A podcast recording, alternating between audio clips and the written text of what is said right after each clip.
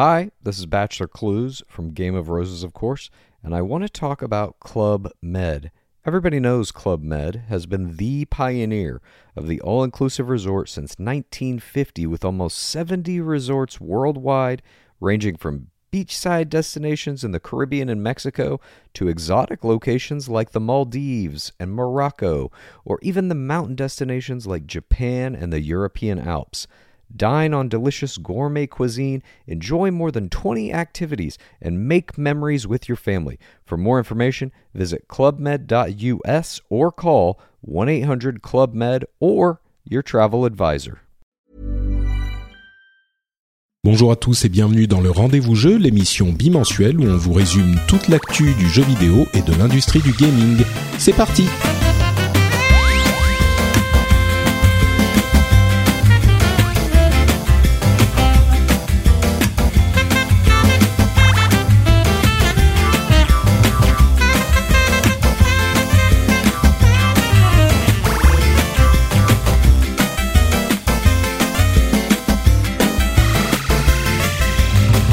Bonjour à tous et bienvenue sur le Rendez-vous Jeu, l'émission qui vous parle de l'industrie du jeu vidéo, qu'on parle de PC, de consoles, de mobile et de, de news en général. Je suis Patrick Béja et aujourd'hui on va vous parler de plein de choses intéressantes. On va bien sûr vous parler de euh, Wolfenstein 2, un tout petit peu de Assassin's Creed, un petit retour de la Xbox One X qui est désormais disponible aussi, mais surtout, surtout la saga de novembre, Star Wars Battlefront 2 et tout ce qui s'est passé autour de ces loot box. On va vous expliquer et vous résumer tout ça. Et pour m'aider à couvrir euh, ces, tous ces sujets divers, j'ai euh, Jika qui me fait le plaisir de revenir comme tous les mois. Comment ça va Jika? Yes, euh, bah salut, bah écoute, ça va, ça va, je suis plutôt plutôt en forme. euh, bah, je- le, le café est chaud et je, je pense qu'on a, on va avoir des petits, enfin pas forcément des désaccords, mais il y aura peut-être du débat sur euh, sur les fameuses, le fameux Star Wars Battlefront. Oui, oui, il y a, il y a. Alors sur les loot box, peut-être. Bon, on va voir. On va pas déflorer le sujet, mais Non. il va y avoir des discussions parce que les esprits sont échauffés et on n'est pas forcément tous 100% d'accord. Je pense qu'on se retrouvera quelque part, mais sur les loot box, bon, bref, on va en parler. Et puis j'ai hâte d'entendre ce que tu penses de Wolfenstein 2 d'ailleurs. Ouais, bah écoute, euh, On va, on va en parler. Mais avant ça, présentons aussi Thomas, euh, Thomas Bidot, qui est là avec nous, euh, analyste chez euh, Eco Partners. Comment ça va, Thomas? Ça va très bien. C'est un peu brumeux en Angleterre, mais ça Ouais. bah écoute, merci de t'être réveillé euh, tôt pour euh, participer à l'émission. Euh, tu, tu me disais euh, quand on s'est contacté sur Twitter que tu étais prêt, euh, que tu étais là pour défendre EA, Mordicus, et que tu veux absolument montrer à quel point ils ont raison de faire ce qu'ils font. C'est ça, j'ai bien compris ce que tu me, ce que tu me disais? Euh, enfin, D'accord. Je- Je, je suis voilà. J'ai- non voir mais écoute, là. il faut, il faut, des il choses- faut que je vende un petit peu l'émission. Tu vois, aujourd'hui, il faut faire du chiffre, donc euh, il faut du buzz, il faut du clash. Donc, euh, donc voilà. Pour c'est comme ça. attirer, euh, Tho- Thomas Vido défend EcoPartner, euh, défend EA et, euh, et, et Pro Loot Box, box à fond. Pour, Et- et- exactement. C'est un peu plus subtil, mais on développera. on. Oui, exactement. Bah, j'ai, j'ai, comme les auditeurs le savent, moi aussi j'ai une opinion un petit peu euh, nuancée sur les loot box, mais on va en parler tout à l'heure. Avant le plat de résistance, il faut une entrée et une entrée succulente.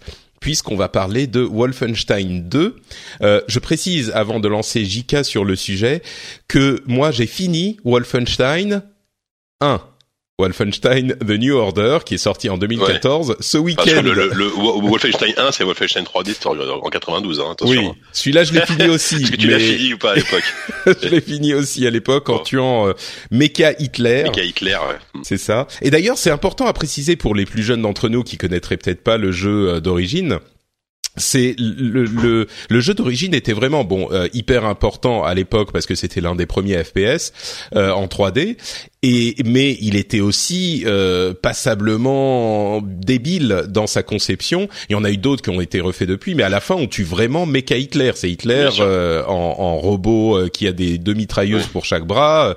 Donc le fait qu'ils aient réussi à faire de Wolfenstein et de BJ Blazkowicz ce qu'ils en ont fait, c'est-à-dire un, un jeu qui est qui est bien conçu, qui est respectueux de du, du matériau d'origine, si on peut dire ça comme ça. Respectueux des nazis, j'ai eu peur.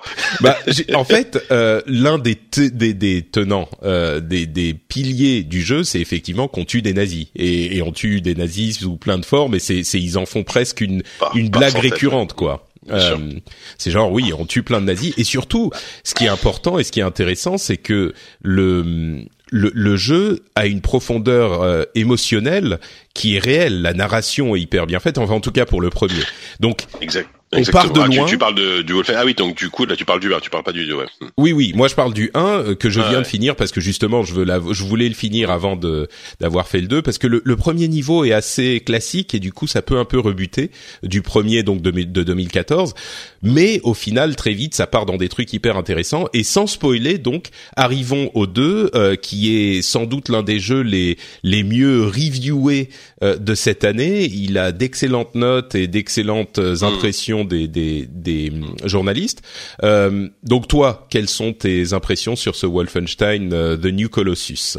Euh, bah moi j'ai terminé aussi euh, donc la campagne du 2 et, euh, c'est marrant ce que tu disais tout à juste avant c'est-à-dire que le côté émotionnel était présent malgré et aussi le côté grosse grosse série B voire voire série Z avec des nazis voilà c'est c'est dans l'esprit des des voilà des, des, films que tu pouvais avoir euh, ce qu'on appelle la, la, nazi spotation avec euh, les nazis zombies les nazis dans l'espace etc euh, là c'est c'est un peu ça. Enfin ça reprend tout à fait complètement cet esprit là dans le 2 en fait je trouve que les potards sont sont vraiment calés à fond. À la fois dans le côté n'importe quoi du, jeu et le côté le gros le vraiment le côté le côté pas parodique mais humoristique on va dire, et aussi euh, l'équilibre avec justement des séquences euh, assez assez dures, assez fortes, euh, et ça c'est c'est assez admirable. Et tu, tu disais aussi que dans le 1, le, premier niveau était un peu un peu pas terrible et, et après ça décollait. C'est exactement pareil dans le 2, et ça c'est malheureusement un, un, défaut du jeu parce que les premières heures de jeu sont sans être mauvaises, sont assez plates. Euh, voilà, le, le, level design n'est pas, enfin le, le, jeu, le, enfin le gameplay lui-même est pas, est pas incroyable. Au niveau de l'histoire, ça décolle pas trop. On a, on a vraiment l'impression d'être sur une sorte de, de repompe du premier. Euh, sauf que ça, ça, ça monte vraiment en puissance. Euh, je, sais qu'il souvent, enfin les, les, gens qui parlent du jeu disent souvent la même chose, mais il se passe un truc en fait dans le jeu à un moment donné, arrivé au, tiers à peu près de la campagne solo, enfin de la campagne solo de l'histoire, euh, qui est un moment assez assez fou dans le jeu en fait, qui, qui rebat un peu les cartes et et à partir de là, le, le jeu ne s'arrête pas. en fait, c'est c'est pas forcément un, excellent FPS en termes de vraiment de sensation de FPS pure parce que il a des petits défauts notamment l'IA qui est vraiment très très très très très euh, bête euh, parce que voilà, tu, enfin, les ennemis arrivent à la chaîne, euh, ils te, ils sont, sont, ils sont un peu bêtes, ils tirent, enfin, ils, le, le, jeu est pas très difficile. Moi, je vous, je vous conseille si vous êtes un habitué du, du genre de, de, de joueurs, de joueurs difficiles, sachant que vous pouvez régler la, la difficulté à la volée. Euh, par contre, c'est marrant ça. Il y a des gens qui m'ont dit, enfin, les, les reviewers que j'ai entendus m'ont dit, enfin, disaient au contraire que le jeu était un petit peu dur et que comme l'intéressant dans le jeu, c'est l'histoire plutôt que l'aspect gameplay, FPS. Il y a des petites séquences. Enfin, dans le premier, en tout cas, je trouve, je trouvais qu'ils ont bien allié euh, FPS gros bourrin où il faut avoir les deux armes, une dans chaque main, qui est une autre des, euh, des, des, des éléments de gameplay de cette série. Euh, et puis des trucs en, en, stealth que moi j'ai bien aimé. Je sais qu'il y a des gens qui ont pas trouvé ça génial, mais que du coup, euh, mm. bon, c'était quand même euh, pas bah. ça le plus intéressant du jeu. Donc euh. non, mais y a, en fait, il y a un paradoxe, c'est-à-dire que la, la, la, première partie du jeu est, est, assez difficile pour un, à cause d'une justification scénaristique qui rend le jeu assez dur. Mm. Et, et, en fait, à partir d'un moment, le jeu devient beaucoup beaucoup beaucoup trop facile. Enfin, je trouve en tout cas. donc, d'où l'intérêt peut-être de régler la difficulté à la volée, de commencer en normal, de commencer en normal normal et de et de passer en hard si vous si, si au bout d'un moment vous sentez que c'est trop facile. Mais bon, ça c'est c'est un point de détail on va dire. Mm. Euh, et, et, et, les parties infiltration elles sont toujours là où on doit effectivement des grandes zones par exemple où tu dois d'abord euh, abattre dans l'idéal les les commandants euh, pour éviter qu'ils aient ils puissent rameuter d'autres euh, d'autres renforts. Ouais. Voilà. Euh, l'infiltration elle est sympa mais très honnêtement Wolfenstein c'est c'est quand même un, gros jeu de brut et vraiment l'intérêt du truc c'est quand même de foncer dans le tas et et, et arriver à un certain à un moment voilà, on a, on a quand même une sorte de d'arsenal assez assez balèze et, euh, et c'est quand même plus jouissif, je trouve, de straffer entre les, euh, enfin voilà, de, de slalomer entre les mecs en, les, en les alignant à coups de, de fusil à pompe plutôt que d'essayer de, de les avoir en, en, infiltration. Mais voilà. Mais le truc que j'ai adoré dans le jeu, c'est effectivement euh, la, la, narration et, le scénario et la mise en scène du premier étaient vraiment déjà très très cool. Et, excuse-moi, je vais je vais t'interrompre à nouveau parce que je me rends compte qu'on n'a pas expliqué euh, le, contexte. le, contexte. Ouais, tu veux que euh, je fasse vite fait? euh, Vas-y, ouais. Bah écoute, donc ça se passe dans les années 60. Euh, c'est donc une, uchronie, ce qu'on appelle une uchronie, ouais c'est ça, euh, puisque on est dans donc dans les années 60, les nazis ont remporté la Seconde Guerre mondiale et euh, notamment dans le deuxième épisode, donc on domine les États-Unis tout simplement. Les, les États-Unis sont sous contrôle du gouvernement nazi. Et, euh, et, évidemment, il y a BJ Blazkowicz, donc qui est le, héros euh, historique de Wolfenstein hein, depuis le tout premier épisode dans les années 90, euh, qui euh, lutte contre les nazis avec évidemment un groupe de résistants. Donc c'est vraiment une histoire de résistants versus les nazis. C'est assez classique là-dessus. Euh, sauf que derrière, il y a énormément de, il y a un côté steampunk hein, puisque les nazis ont des chiens robots, ont des gros mechas, ont euh, des voilà des lance-flammes assez dingues, des des technologies futuristes, etc. Donc c'est c'est hyper chouette là-dessus. Et, euh, et en plus, il y a le comment dire le la culture américaine est très bien intégrée à, à, à cette euh, à cette à ce jeu nazi en fait. Ils ont ils ont parce que le premier était en Europe mais là ils sont allés euh, ouais, voilà aux États-Unis. hmm. voilà. Et typiquement tu as une scène je, je c'est pas un spoil parce que c'est une scène assez au début du jeu enfin pas pas loin dans le jeu où tu, tu vas visiter une en fait tout le sud des États-Unis par exemple a été donné au, au KKK au Ku Klux Klan. Donc c'est eux qui, euh, qui, qui qui qui dirigent le sud des États-Unis et euh, et tu te balades à un moment donné dans une ville du, du, du sud du sud américain où, où voilà où t'as les t'as les mecs en, avec les euh, les euh, on appelle ça les, les, les, draps blancs sur la tête là qui euh, qui discutent avec des nazis et genre qui prennent des cours d'allemand. Enfin c'est c'est enfin c'est à la fois à la fois extrêmement glaçant et à la fois extrêmement drôle. Et je trouve que l'équilibre en fait de l'équilibre entre le, les moments les moments vraiment durs et, très drôle et, et, vraiment vraiment très très bien trouvé dans le jeu euh, ça ça tombe jamais complètement dans la parodie et ça tombe jamais non plus dans le sordide il y a vraiment un bon équilibre je trouve et, euh, et, et, ça se suit vraiment avec énormément de, de plaisir. Si c'est voilà, c'est c'est vraiment très drôle. Il y a, il y a vraiment des, c'est-à-dire que le, le, le, jeu est capable de, de, de, vous faire une scène cinématique avec des, des blagues scatophiles euh, complètement bêtes et, et, drôles, hein, faut le dire, parce que ça, ça, peut être drôle parfois les, les blagues sur le caca. Euh, et, et, derrière une scène euh, ultra poignante sur euh, sur l'enfance de Blaskovic parce qu'il y a il y a il y a quelques flashbacks sur son enfance où tu découvres un peu euh, les, les parents qu'il avait et il a une relation très très intéressante avec ses parents et, euh, et je trouve que ça marche très très bien vraiment. Euh, contrairement, c'est c'est très étonnant de dire ça parce que Blasco, c'est tu dis bon, c'est un espèce de gros euh, de gros héros bodybuildé un peu un peu un peu creux et non pas du tout. Enfin, il est, il est vraiment hyper intéressant et les personnages qui l'entourent sont sont hyper intéressants. Voilà, donc c'est moi moi c'est un jeu que j'ai vraiment beaucoup aimé. Pas, et pas nécessairement pour euh, pour pour son gameplay. Alors ça reste un FPS très correct, il hein, y, a, y a aucun souci là-dessus. Euh, mais par exemple typiquement en termes de, de gameplay pur, je crois que j'ai plus pris de plaisir sur Call of Duty paradoxalement. On en parlera peut-être tout à l'heure. Euh, par contre en termes de narration, en termes de, de de ce qu'il de ce qu'il raconte, de ce qu'il te dit, d'humour, de mise en scène, de rythme, c'est euh, c'est vraiment fantastique. C'est sans doute un des meilleurs jeux de l'année euh, sur, sur sur ce point quoi. Hmm. Bah, c'est un petit peu, euh, j'ai l'impression que c'est le premier en mieux, et effectivement le premier. Oui, oui, c'est ça. Hmm. Ce qui est, c'est le truc dont j'aurais jamais pensé que je pourrais le dire un jour, c'est que Wolfenstein est hyper bien écrit. Et vraiment, encore une fois, quand on voit d'où il vient, Wolfenstein, de quoi il est parti, euh, le fait que ça soit bien écrit et les scènes, euh, les cinématiques sont hyper bien faites, hyper prenantes. Il y a une euh, une série de cassettes vidéo, de cassettes audio. Oh, je, je schématise, mais dans le premier, euh, qui raconte le, un petit peu la vie d'un des personnages et qui sont hyper poignantes, quoi, la manière dont ça évolue. et, et c'est juste de l'audio. Et mmh. enfin bon.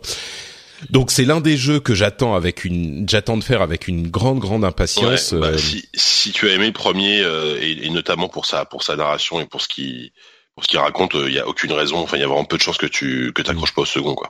Ouais. C'est bon, on en parlera à un moment en fin d'année, mais sur les jeux préférés euh, de, de cette année, moi je mettrais peut-être Wolfenstein 1 de, de 2014. Pourquoi pas hein. Mais euh, mais peut-être que je ferai le, le 2 avant juste pour euh, pour pouvoir le mmh. en parler. Mais mmh. Mais bon, bref, on verra. Mmh. Donc impression très positive sur Wolfenstein 2. C'est un jeu que tu recommandes chaleureusement, j'ai l'impression. Ouais, carrément. Très bien. Euh, on, on, peut parler aussi rapidement de Assassin's Creed. Euh, on en a parlé à l'épisode précédent avec Johan, mais je voulais juste dire qu'entre temps, donc je l'ai récupéré. J'y ai joué, je sais pas, une petite dizaine d'heures parce que j'étais toujours euh, euh attiré par Mario et la collecte des moons, des lunes. Mais donc Assassin's Creed, le truc que je voulais dire, c'est que c'est assez impressionnant de voir à quel point, en fait Assassin's Creed pour moi c'est exactement la même chose que les Assassin's Creed différents, euh, les, les Assassin's Creed d'avant, sauf que tout est mieux. Mais tout est mieux fait, tout fonctionne mieux, et c'est difficile d'expliquer exactement pourquoi il est mieux, mais c'est vraiment euh, tous les systèmes, tous les éléments qu'ils ont euh, un tout petit peu modifiés qui, qui fonctionnent mieux, qui sont plus agréables à prendre en main, qui se comportent mieux au niveau du gameplay. Enfin, il y a cette trouvaille de du faucon, euh, c'est nous auquel on peut euh, aller en permanence à n'importe quel moment. On peut voir la vision du faucon et ça apporte des une cohérence au gameplay, au tag des ennemis, etc. qui est euh, hyper agréable à à prendre en main. Vraiment, c'est un plaisir en plus avec cette vue qui s'étend, cette view distance qui s'étend à perte de vue. On peut voir presque toute l'Égypte, quoi. Bon, j'exagère, mais à, jusqu'à l'horizon euh, absolument sans aucun souci. On peut se balader partout avec le faucon. C'est une, euh, une, un vrai plaisir euh, de jeu. Je pense que le jeu est moins marquant que d'autres jeux de, de, cette année, mais c'est juste étonnant de voir que c'est Assassin's Creed mais en mieux à tout point de vue.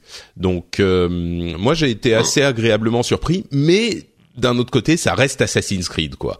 Donc, euh, c'est pas non plus que le jeu est une révélation si vous n'aviez pas aimé les Assassin's Creed d'avant. Donc, euh, ouais.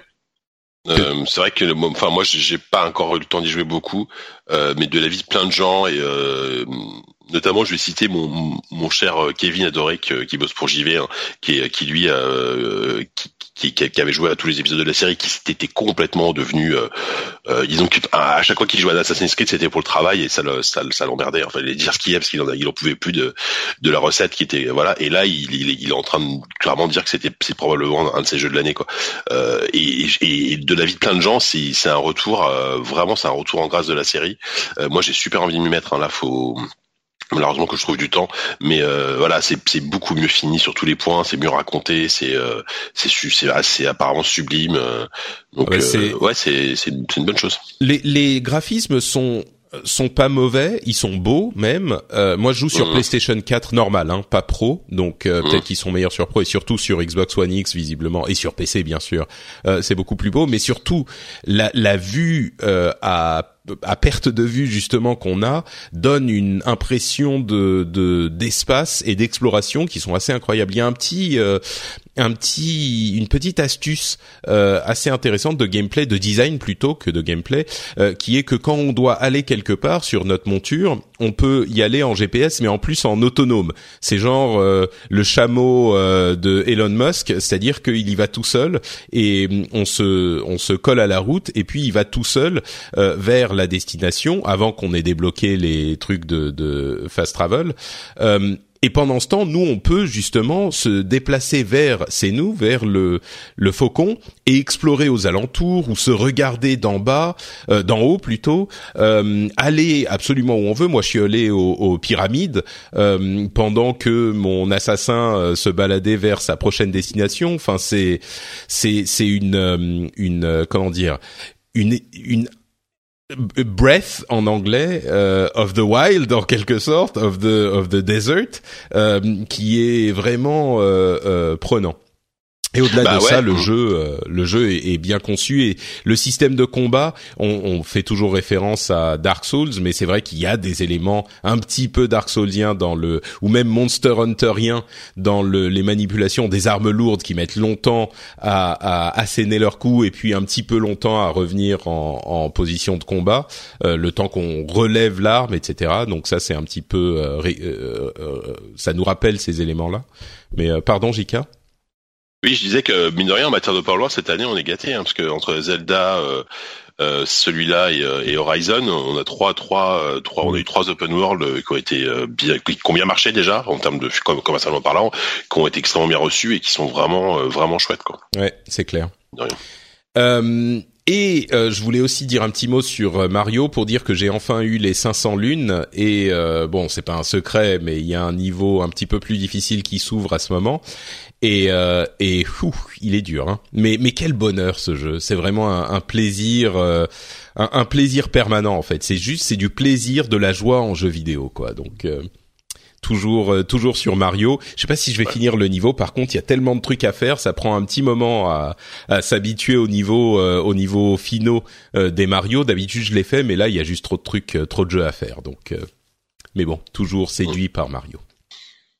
Euh, bah écoutez, ça nous amène à notre euh, gros morceau de cet épisode. On a déjà parlé des loot box, mais l'actualité fait que on va devoir en reparler et puis surtout euh, l'implémentation de Star Wars Battlefront 2 et qu'en a fait EA euh, est sujette à discussion, on va dire. Donc, jeu publié par euh, Electronic Arts, développé par Dice, euh, développeur suédois, si je ne m'abuse, grand spécialiste des FPS. Hein, on les on les connaît pour les Battlefront, Battlefield, etc. Et il y a eu, vous en avez certainement entendu parler, une série de, de news et de changements et d'événements sur le jeu Battlefront à propos des lootbox on va essayer de vous résumer et de discuter euh, dans cet épisode. Alors, pour résumer très rapidement ce qui s'est passé, euh, le jeu était euh, disponible en bêta il y a quelques semaines de ça, et il y avait un gros souci avec les lootbox qui a été dénoncé par les gens qui avaient eu accès à la bêta.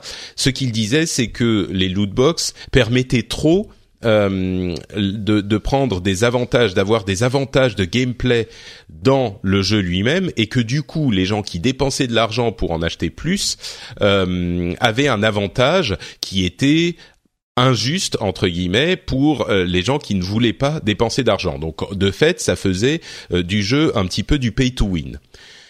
Suite à ça, EA a réagi en, disant euh, on a bien entendu votre feedback, on va réévaluer euh, le fonctionnement du jeu, remodifier, on va dire, le jeu pour que ça donne pas davantage pay to win. Début de la semaine dernière, le jeu est accessible au euh, EA Access, qui est cet abonnement sur Origin, sur PC ou sur Xbox Live. On paye, je crois, 5 dollars par mois et on a accès à tout un tas de jeux du euh, de jeux un petit peu plus anciens du back catalogue d'IA et à certains jeux pour une durée limitée euh, avant leur sortie euh, leur date de sortie. C'était le cas pour Star Wars Battlefront 2 qui était disponible donc une semaine avant la sortie quelques jours avant la sortie pour une dizaine d'heures et une partie de la campagne les joueurs se jettent dessus et constatent qu'il y a certains éléments qui posent de gros problèmes, notamment le fait que les euh, plus euh, les personnages les plus motivants euh, du multijoueur, donc on peut jouer des personnages emblématiques de la série en multijoueur, comme Dark Vador, Luke Skywalker, euh, beaucoup trop de temps à débloquer si on ne voulait pas payer d'argent. Certains euh, YouTubers ont calculé sur la base de leur euh, de leur euh, expérience limitée dans le, le EA Access, ils ont calculé qu'il, qu'il faudrait une quarantaine d'heures pour débloquer euh, ces, ces, personnages, 40 heures de jeu. Alors, c'est sans doute exagéré parce qu'ils prenaient pas en compte euh, d'autres éléments du jeu, euh, d'autres moyens d'avoir des crédits pour les débloquer, mais personne n'a vraiment contesté le chiffre et EA non plus. Donc on peut imaginer qu'on n'était pas très loin. Euh, ils voulaient pas se, se, se, perdre dans les calculs, donc on n'était pas très loin de 40 heures de jeu. Donc imaginez, vous avez euh, payé votre jeu et pour jouer un personnage, il faut 40 heures de jeu de plus.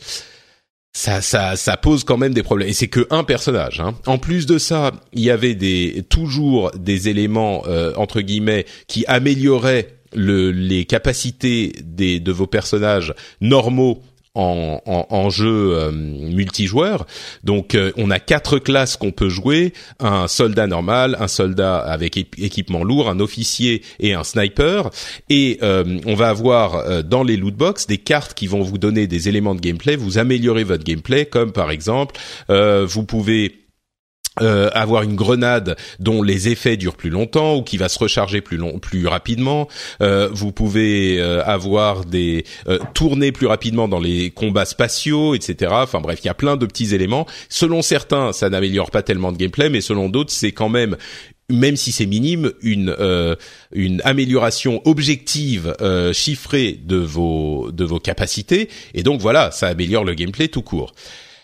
À partir de là, euh, EA a vu la gronde monter et ils se sont dit bon ok euh, on va faire quelque chose on va changer les quantités de crédits qu'il faut pour débloquer les euh, personnages les plus emblématiques. Et ça c'était donc euh, le EA Access a commencé le lundi. Le mercredi je crois ils ont dit on va passer le nombre de crédits nécessaires pour débloquer Dark Vador et Luke Skywalker de 60 000 crédits à 15 000 crédits. Donc, une une réduction de 75% de la quantité de crédit. Et déjà là, on se disait bon, ça prend 40 heures, même si c'est pas 40, même si c'est 20 euh, ou 30, c'est quand même beaucoup. Euh, et là, ils disent bah on va réduire. OK, pas de problème. OK, c'est bon, c'est bon. On réduit de 75%.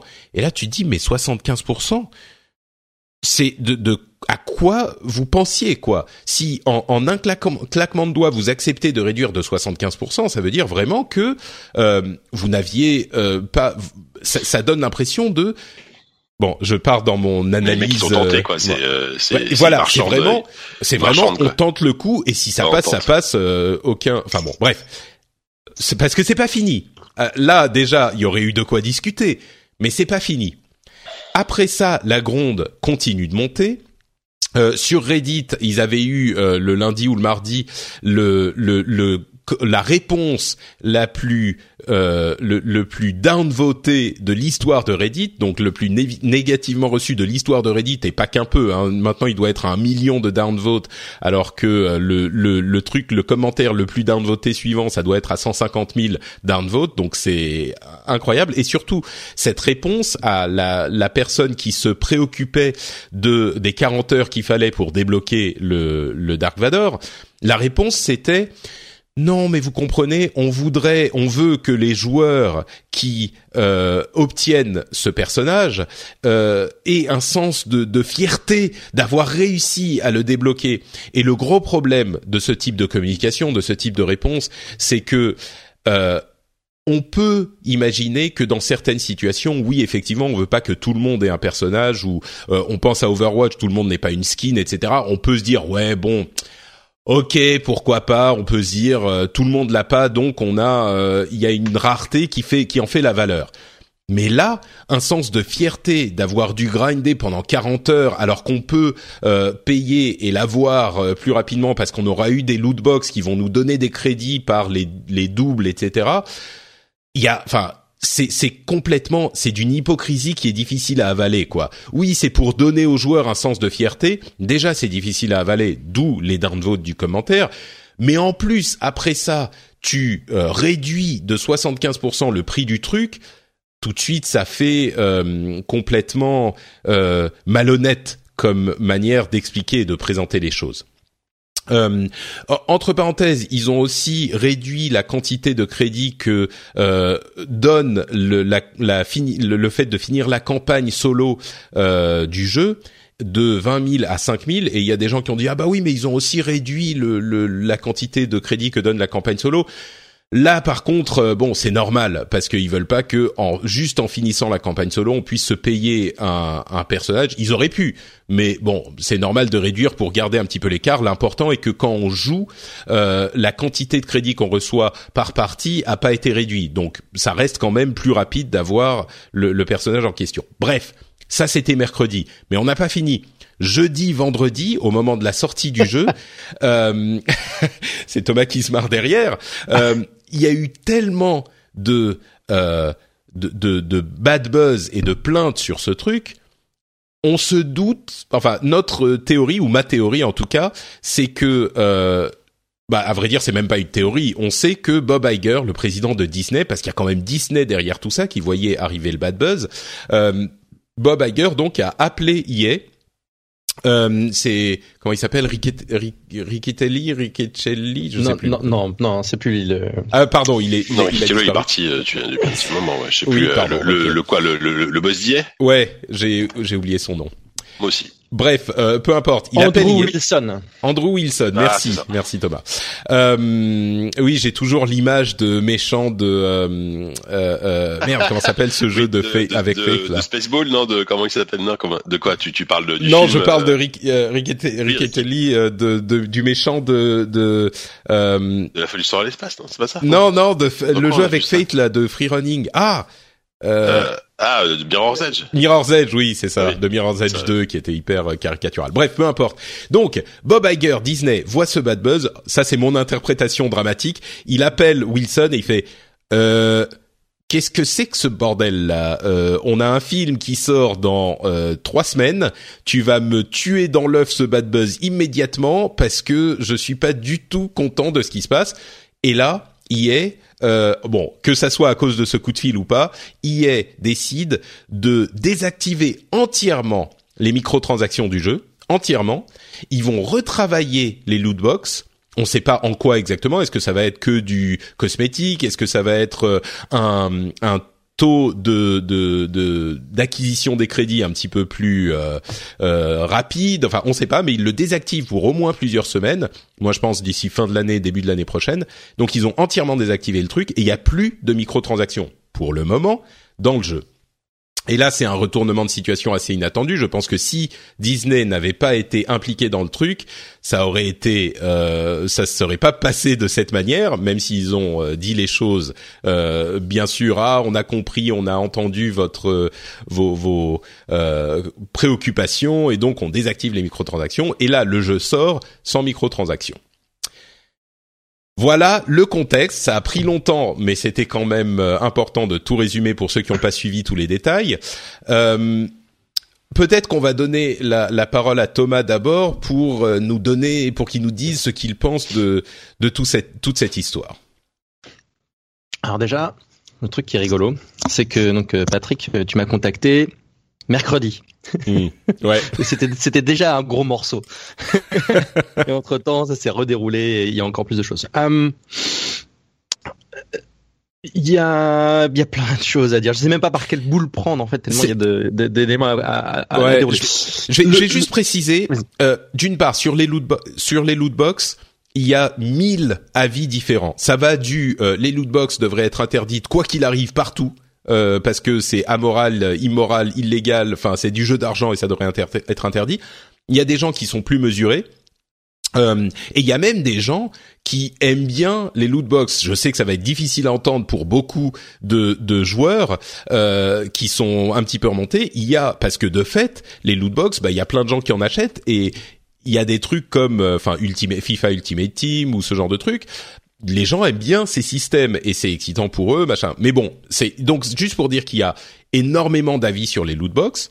Euh, les gamers en général sont quand même assez remontés. Et il y a aussi énormément d'éléments qui rentrent en compte dans ce, cette discussion. Ça va du business model de l'industrie, euh, des budgets euh, de l'industrie dont qui Oui. font et qui, qui- sur lesquels il y a beaucoup de débats. Euh, il y a des, enfin bref, il y a énormément de sujets, donc c'est difficile à résumer. Donc j'espère que vous nous excuserez si on parle pas tout exactement comme il faut, mais mais bon, voilà. Encore une fois, une fois ce contexte donné, Thomas. Alors, tu veux qu'on parle de, on va parlons un peu un, un, un peu loot Euh, Il y a un terme que tu as été utilisé, c'est rigolo parce que je j'en parlais justement la semaine dernière euh, dans ce contexte-là. Euh, c'est le terme de pay to win. Et donc, euh, alors juste dans le cadre de ce que je fais chez ICO, je travaille pas mal sur les modèles économiques, je fais des formations sur le sujet. Et, euh, et le, le, le terme pay to win m'énerve beaucoup. Parce que personne ne sait euh, à quoi ça correspond. Euh, C'est-à-dire que euh, les, les sensibilités sur euh, qu'est-ce qu'un élément pay to win euh, varient énormément. Euh, J'ai eu des discussions avec des gens qui euh, me soutenaient euh, de manière très ferme que le modèle League of Legends était un modèle pay to win parce que certains champions sont dans le méta et d'autres pas. Si tu peux acheter les champions quand ils sortent alors que les autres peuvent pas, t'as un avantage. À, à d'autres extrêmes où des jeux comme comme World of Tanks où on peut acheter des munitions qui sont plus performantes, les gens sont trouvent ça normal parce que ça, ça, ça, ne remplace pas le vrai skill qui est de d'éliminer son adversaire. Donc on a vraiment des, des, des grosses variations sur le mot sur le mot pay to win. Euh, donc, une de mes, un de mes combats, c'est de, de, bannir ce terme et de plutôt de, de parler de, euh, de cosmétiques contre du, euh, de, des éléments qui changent le, le, gameplay, parce que là, on a, on a tout de suite quelque chose de plus, euh, plus clair et plus, et plus simple. Mmh.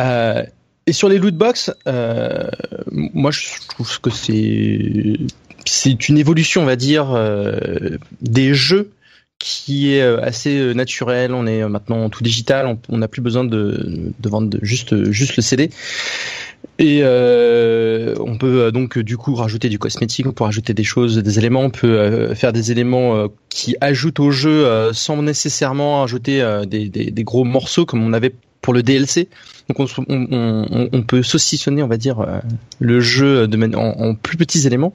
Et les loot box permettent de, de distribuer ça. Alors Maintenant, il y a des manières de le faire de manière plus ou moins élégante, de plus ou moins agréable. Excuse-moi, je vais, je vais te poser une question. Euh, tu dis c'est une évolution naturelle, et je suis assez d'accord avec toi. C'est et, et, à vrai dire, il faudrait qu'on parte de cette base. Je pense que les loot box vont rester euh, dans les, les jeux. La forme que prendront les loot box, c'est ça reste à déterminer. D'ailleurs, entre parenthèses, il y a eu tellement de bad buzz que euh, plusieurs instances gouvernementales sont en train de se saisir euh, de la question euh, et d'examiner l'état des, des loot et des en Belgique notamment. On a vu aussi en France euh, Jérôme Durin euh, qui a sollicité Mounir Majoubi pour étudier la question sans forcément demander de législation immédiatement, mais en tout cas de travailler avec les euh, les organismes qui sont comme le PEGI ou le CEL ou ce genre de choses pour mettre peut-être des limites euh, par une discussion euh, consensuelle, ce qui ce qui serait peut-être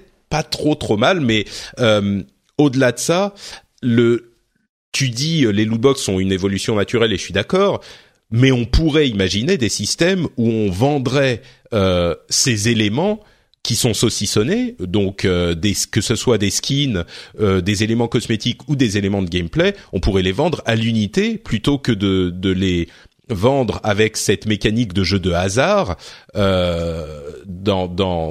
qui fait finalement que ces objets coûtent plus cher si on veut en avoir un en particulier. Donc c'est ce qui se fait d'ailleurs. Hein. Pas mal de jeux, on va dire free to play, ont pas forcément de de, de, de blind box euh, pour vendre une partie, une partie de leurs éléments. Le côté blind box, le côté random, euh, c'est clairement un, un, mécanisme pour euh, pour de, de euh, prendre plus d'argent. Hein. Il n'y a pas de, je il y a pas de d'autres d'autres éléments que ça. Hein. Euh, maintenant, c'est vrai que c'est assez surprenant ce que tu disais, Patrick, c'est qu'il y a des gens qui aiment ça et c'est pas c'est c'est à garder en tête. Je prends l'exemple de euh, moi mon exemple c'est Counter Strike Go. Donc, CS, euh, enfin Counter Strike Global Offensive, euh, qui euh, qui a ces systèmes de de, de create avec la possibilité d'avoir des skins de d'armes dans, dans Counter Strike et et des chaînes YouTube qui sont dédiées à des gens qui ouvrent des loot box, qui font des millions de vues, où les gens par proxy en fait euh, voit d'autres gens euh, faire ces systèmes de roulettes et euh, ah il a ouvert un inbox et il a eu un couteau. Couteau c'est ce qui est le plus dur à avoir. Et paf là c'est une vidéo qui fait 800 000 1 million 5 en, en, vue sur YouTube. Des, des, mmh. chiffres absolument hallucinants. Donc il y a quand même un un plaisir dans le côté dans le côté euh, random du euh, de, de, la loot box. Il y a quand même quelque chose de euh, de, de qui, qui plaît à certaines personnes et qui donc du coup c'est pour ça que ça marche aussi, je pense. C'est pour ça que les les gens payent pour, c'est qu'il y a un, une excitation du. Il y a une certaine excitation. Alors, il y a des gens qui vont dire, encore une fois, le, le rapport au jeu d'argent. Il y a des gens qui vont dire, bah oui, mais tirer la, la, la manette d'un d'un euh, bandit manchot d'un bandit manchot dans un casino, euh, il y a de l'excitation aussi, mais c'est pas pour ça qu'il faut le faire. Et surtout, je pense que l'une des préoccupations des joueurs qui aiment euh, notre média euh, du jeu vidéo, c'est de, de vous, ils voient comment ça se passe aujourd'hui dans le jeu mobile euh, et ils se disent putain, je veux pas de ça chez moi quoi. Tu vois, c'est un petit peu, ils ont peur que l'industrie du jeu vidéo, justement parce que ça marche et parce que il y a ce plaisir que tu décris et pour prendre un petit peu le contre-pied, je dirais que c'est un plaisir un petit peu un petit peu malsain, tu vois, c'est de se dire ah peut-être que je vais l'avoir, peut-être que je vais l'avoir et donc ça motive les gens et ils veulent pas que le jeu vidéo entre guillemets noble, euh, console PC.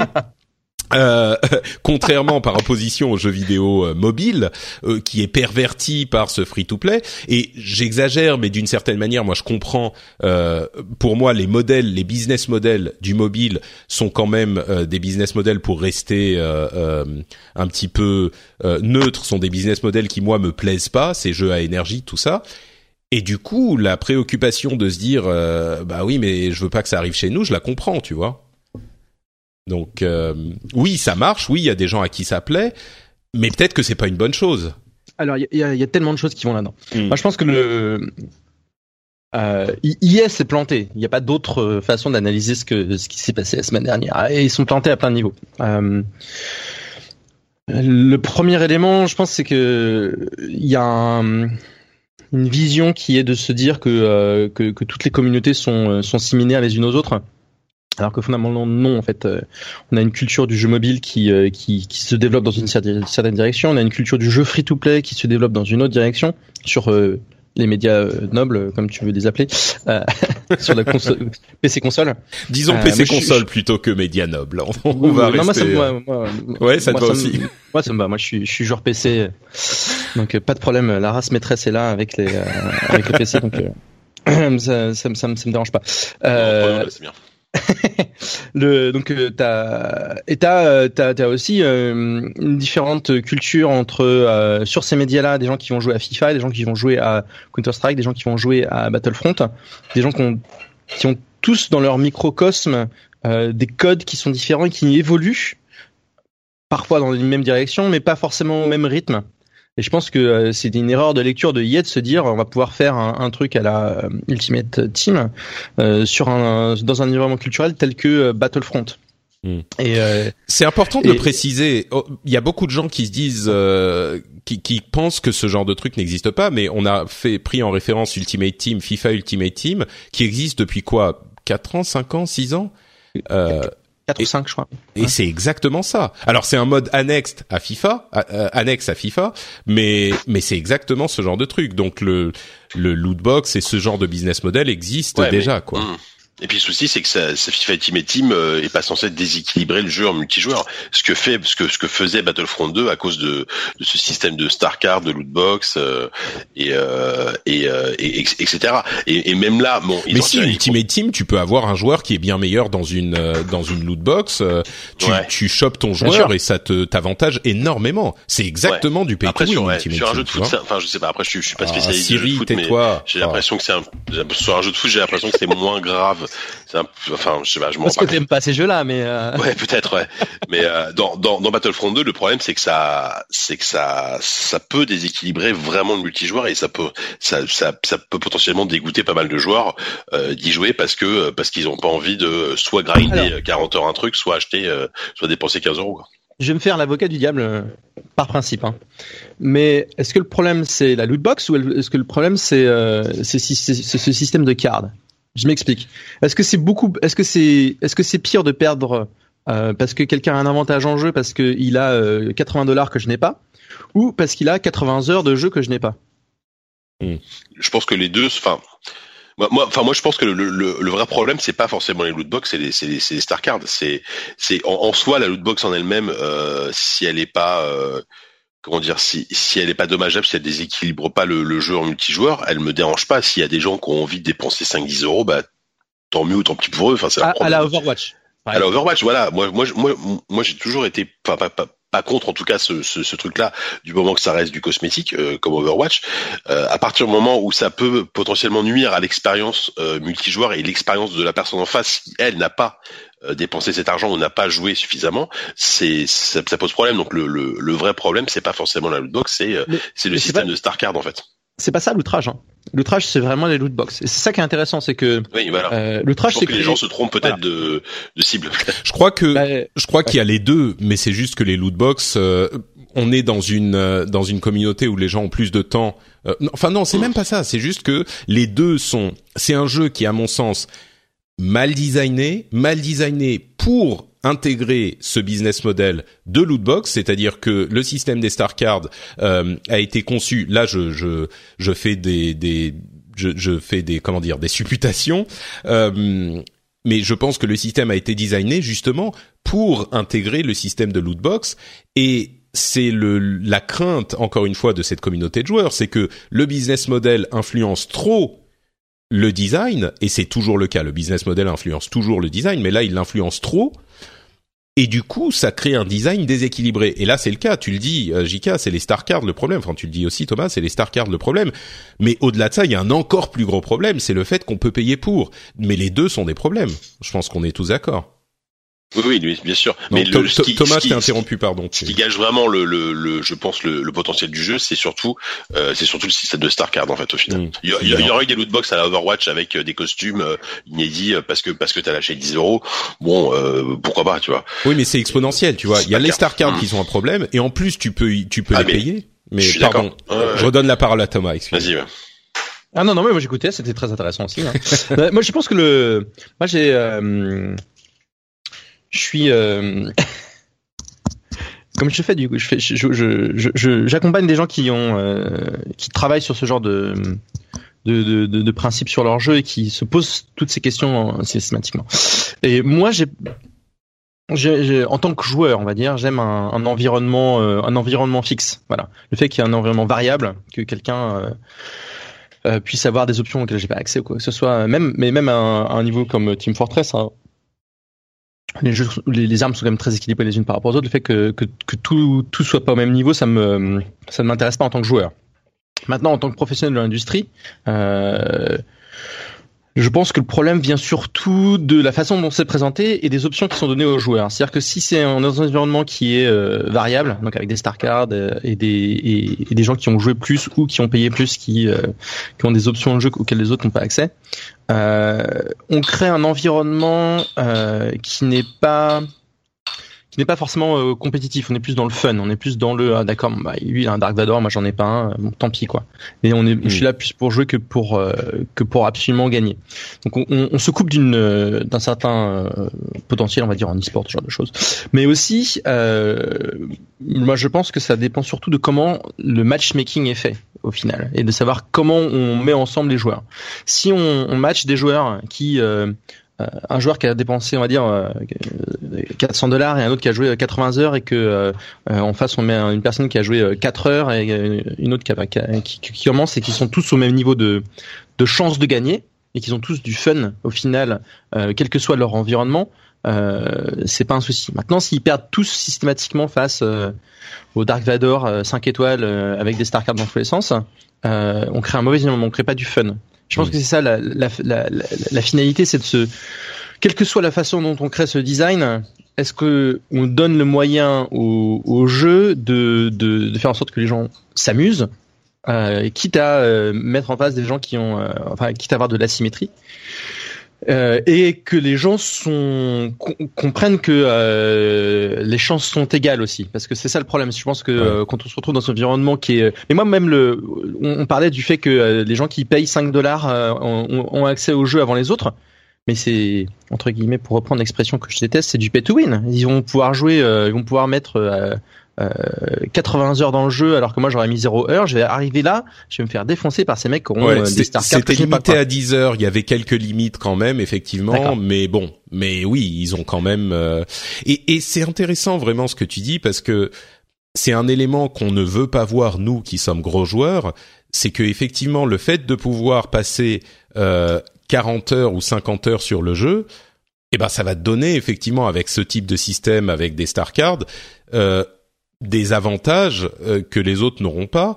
Et, et c'est aussi un truc qui va créer un déséquilibre. Mais le truc, c'est que tout ce que tu dis aussi sur la manière dont est fait le matchmaking, c'est vrai qu'il y ait du, du entre guillemets pay to win ou pas. Le truc, c'est que le pay to win euh, pardon, tu n'aimes pas ce terme, mais le fait de pouvoir acheter des éléments de gameplay euh, vont va va mettre le doute là-dessus, et c'est ça qui est aussi euh, assez insidieux dans ce type de système, c'est que tu sais pas.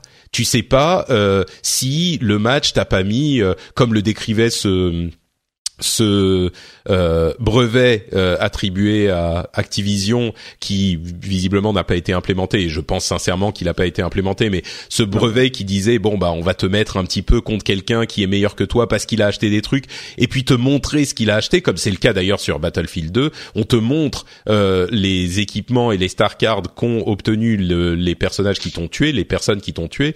Et donc tu peux te dire si on voit ça de manière un petit peu cynique et pas si cynique que ça, tu peux dire ouais mais du coup euh, il m'a tué parce qu'il a ça donc je vais aller mettre plus d'argent dans les loot box. Ça met du doute, tu vois, c'est malsain et ça et si moi je veux exagérer un tout petit peu la manière dont je le dis, ça tue la pureté du game design et du de de, de l'intention artistique du truc, tu vois, ou au moins de l'intention de gameplay du truc. Et c'est vrai, ça ça Enfin bon, je pense qu'on est tous d'accord pour se dire que euh, sur ce coup, EA a fait une énorme erreur d'estimation et de communication, et que clairement, enfin pour moi en tout cas. Euh, euh, Alors moi j'aimerais bien parler de cet aspect-là justement. Ouais. J'aimerais bien parler de, de, de, de, du fait que ce soit EA. et de, de, de, la narrative qui se développe de euh, le boss de Disney a appelé euh, Andrew Wilson et a changé la, la truc. Euh, euh moi, je pense que ça peut. J'imagine qu'ils se parlent. Hein. j'imagine que ça n'a pas eu d'impact sur la, la, décision de EA. La décision d'EA d'ailleurs de, de, décaler le, les loot box euh, et le fait de pouvoir acheter des cristaux et de pouvoir acheter des loot box à plus tard, ils, ils viennent complètement. C'est complètement une, une, stratégie où euh, euh, à terme, imaginons qu'ils réactivent les loot box en, en, janvier. Entre maintenant et janvier, des gens qui ont euh, débloqué euh, tout le contenu, etc., il y en aura plein. Donc du coup, on n'aura plus du tout cette notion de euh, je pense que c'est leur intention en tout cas. Je suis pas sûr qu'ils y arrivent. La notion de ah mais si je perds c'est parce qu'il a dépensé des sous. C'est parce que des gens qui ont Dark Vador, qui ont des personnages, qui ont des Star Cards et tout, seront déjà très nombreux en fait. Et donc par, en décalant dans le temps, ils, ils décalent le problème et, et, le mettent sous le tapis un petit peu. Mais je pense que le plus gros problème d'IA euh, dans cette histoire, euh, enfin, il y a plein de problèmes, c'est l'ampleur de, la réaction. Euh, donc moi, j'ai vu le phénomène sur Reddit en live parce que je, suis pas mal Reddit. Et quelqu'un ce week-end faisait remarquer en disant si vous mettiez autant d'énergie à combattre le les législations anti-neutralité du, du, net aux États-Unis que vous mettez d'énergie pour combattre IA, ça serait déjà fini. Et c'est vrai, c'est vrai. Et ça, ça vient de cet incroyable phénomène qui est que IA a eu au cours des années une mauvaise réputation. Euh, incroyable, incroyable. Il y a des raisons quand même euh, qui sont peut-être exagérées, mais c'est pas non plus incroyable. Non, non. Par le passé, ils ont fait plein de choses euh, pas terribles, on va dire, mais ils ont quand même redressé la barre sur pas mal de choses à plusieurs niveaux. Moi, je trouve que Riquetello, justement, le, le, bad guy, euh, il a, il a, il a eu un, des changements fondamentaux chez EA qui ont été, euh, à mon avis, positifs pour la, pour la structure et dans, dans sur le long terme. Hmm. Euh, c'est lui qui, bref c'est encore un autre sujet. Et juste pour dire que après avoir un petit peu redressé la barre, après avoir réussi à passer plusieurs années sans sans sans sans, sans, être trop critiqué, euh, même s'ils ont euh, eu des, euh, ils ont toujours, euh, ils ont toujours des, des, ils font toujours des boulettes quoi. Ils ont eu, bah, clairement oui. SimCity. Je pourrais penser à Dungeon Keeper ce matin parce que Dungeon Keeper c'était c'était sur mobile, c'était assez exceptionnel aussi. Mais il y a quand même, je pense, euh, un côté euh, c'est cool de haïr EA parce que EA c'est le bad guy et il y a, y a un, un côté euh, euh, mentalité de meute qui se met en place contre eux. Évidemment, c'est. Il y a une échelle absolument incroyable quand tu vois la campagne sur Meta, enfin la campagne de, de, de note basse sur Metacritic où le, jeu a quand même 0,8 sur 10 de moyenne, ce qui est ce qui est incroyable euh, pour un, un, jeu si énorme. Euh, mais bon, euh, voilà, il y a il y a il y a 3 4 ans, 5 ans, c'était Activision, enfin euh, tout, tout, à un moment donné, il, il faut malheureusement dans, dans, dans, dans, ces industries toujours désigner un méchant et, euh, et voilà. Mais sauf que euh, je pense qu'il y a effectivement est préjudiciable sur plein, de trucs. Effectivement, en plus ça arrive juste après euh, la fermeture de Viscera, l'annulation du projet Star Wars. Et, euh, le souci c'est que euh, Disney qui très très très qui fait très attention forcément à l'image de sa licence et, a raison hein, vu, le prix qu'ils ont dépensé. Est-ce qu'à un moment donné ils vont pas tout simplement retirer à le, le le deal sur Star Wars, quoi, à force de faire des conneries. Moi, je pense pas, parce que le, premier hein. s'est vendu à 14 millions d'exemplaires. Celui-là, il va se vendre comme des petits pains. Surtout qu'à mon sens, la raison pour laquelle ils l'ont, ils l'ont, ils ont supprimé les microtransactions purement et simplement pour le moment, c'est qu'ils se sont dit bon, il reste trois semaines avant la sortie du film, euh, on va supprimer les, micro les microtransactions maintenant. Comme ça, on aura eu, au moment de la sortie, euh, on n'aura pas ce bad buzz énorme. On va limiter autant que possible. Il va se vendre par palette entière de toute façon. Euh, parce que encore une fois, la différence entre la population gamer gamer et ah, euh, voilà et et et, et aussi euh, un autre élément euh, à prendre en compte sur ce jeu et sur le scandale autour du jeu, c'est que, à mon sens, il n'y a pas vraiment, euh, ça n'a pas de sens de s'inquiéter pour l'industrie dans son ensemble, parce que le seul jeu avec lequel tu peux pull that kind of shit, faire ce genre de conneries, c'est Star Wars. Il n'y a pas d'autre licence à laquelle je puisse penser euh, au monde où même les trucs Marvel, même les trucs euh, Harry Potter, même enfin j'essaye d'imaginer les plus grosses licences de de de, de, de, de la culture. Hein. mais même Pokémon, c'est trop gamer. Ah. Star Wars, c'est tellement euh, universel que tu peux faire ce genre de conneries. Le jeu va se vendre quand même. Ah il n'y a pas d'autres jeux, d'autres licences où tu peux faire ce genre de truc et te dire bon c'est pas grave, ça va passer quoi. Même s'il y a un scandale, même s'il y a. Donc pour moi, c'est vraiment un cas unique à Star Wars. Mais au-delà de ça, euh, ils ont vraiment, enfin, il y a effectivement pour les questions des euh, loot box, les trois problèmes que ça peut poser, c'est si euh, ça euh, c'est un jeu free to play ou pas. Si c'est un jeu free to play, bah ça passe un peu mieux si si c'est pas un jeu free to play et c'est le cas de Star Wars, c'est euh, plus problématique. Est-ce que ça affecte ça affecte le gameplay ou pas? Bah oui, si ça affecte le gameplay, ça passe moins bien. C'est le cas de Battlefront. Est-ce que ça affecte le multijoueur ou pas? Bah oui, si ça affecte le multijoueur, c'est encore plus problématique. C'est le cas de Battlefront. Il y a vraiment une une, une un acharnement en quelque sorte des facteurs. Ils ont tout faux quoi. ils ont les trois problèmes. Ensuite, Enfin, moi, pour rappel, euh, les loot box, il y a plein de jeux pour lesquels ça me pose pas de problème. Euh, on a parlé des trucs cosmétiques.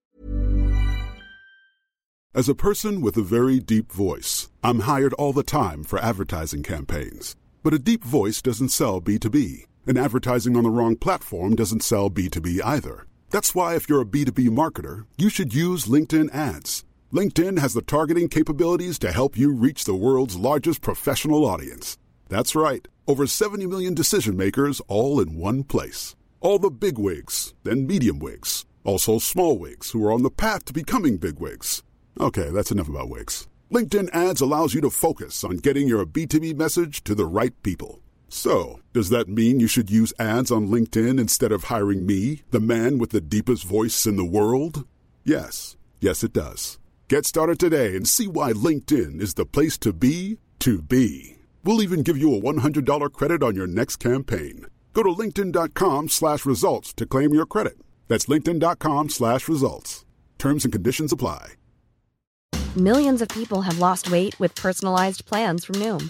Like Evan, who can't stand salads and still lost 50 pounds. Salads generally for most people are the easy button, right? For me, that wasn't an option. I never really was a salad guy. That's just not who I am. But Noom worked for me. Get your personalized plan today at noom.com. Real noom user compensated to provide their story. In four weeks, the typical noom user can expect to lose one to two pounds per week. Individual results may vary. Comme Overwatch, pour moi, ça pose aucun problème. Euh, et des trucs, même des trucs comme Destiny et Shadow of War, il y a beaucoup de gens qui ont critiqué les lootbox dans ces jeux, et je le disais il y a deux ou trois épisodes. Ça, pour moi, ça pose aucun problème, et j'y ai joué.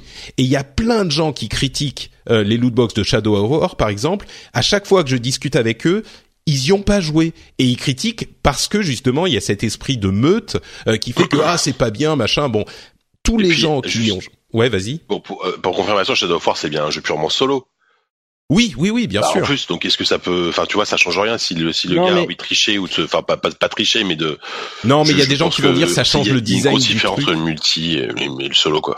C'est sur le principe, il y a des gens qui pensent que ça euh, rend le jeu moins bien. Et à chaque fois que j'ai discuté avec des gens, j'ai essayé de ça. J'ai même discuté avec des gens sur Twitter. Je leur dis mais est-ce que tu as joué? Ils voulaient pas me répondre, les gars. Et, et ils a, tu vois, je mais est-ce qu'au final, je, je demandais, mais question, oui ou non, est-ce que tu y as joué? Et au final, ils disaient non, tu vois.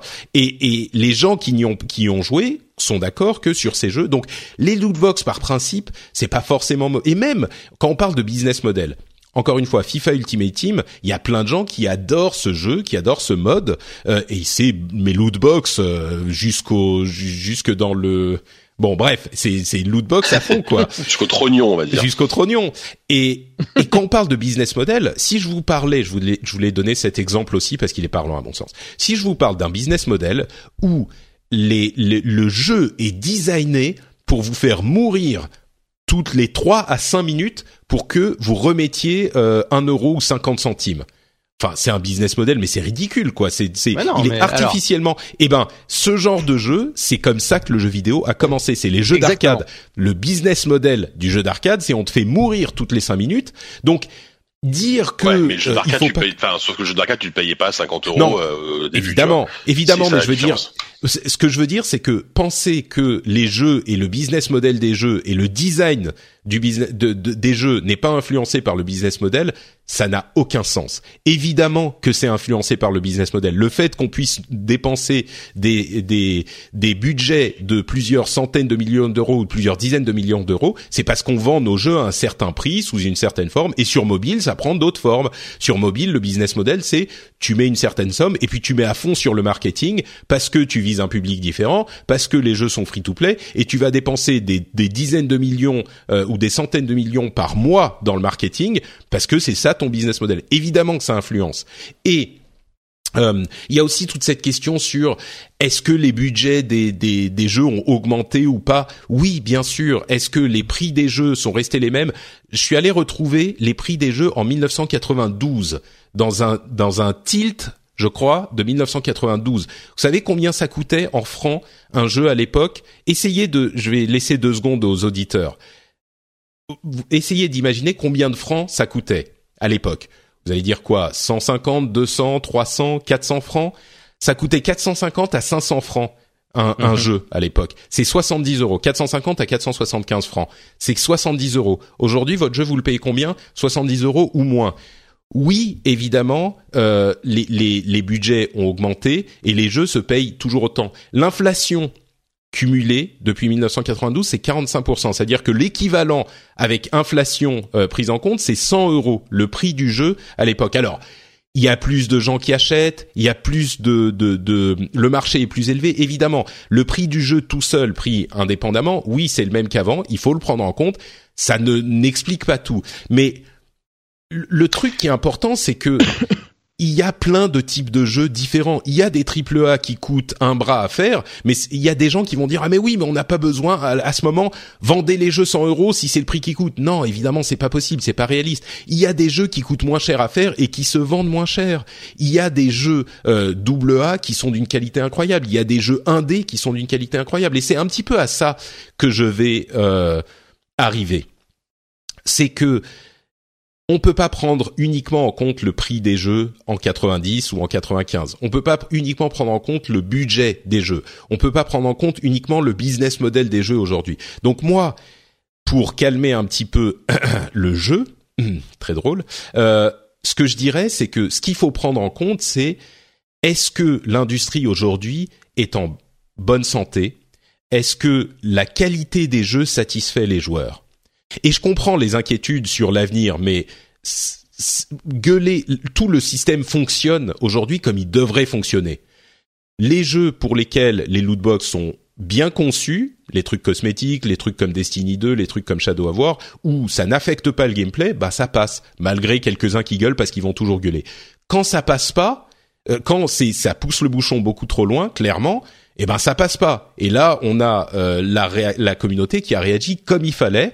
Euh, à mon sens, de manière un petit peu trop euh, mob mentality, mais bon, je pense que c'est un petit peu inévitable. Mais on a les, les autorités qui commencent à être alertées.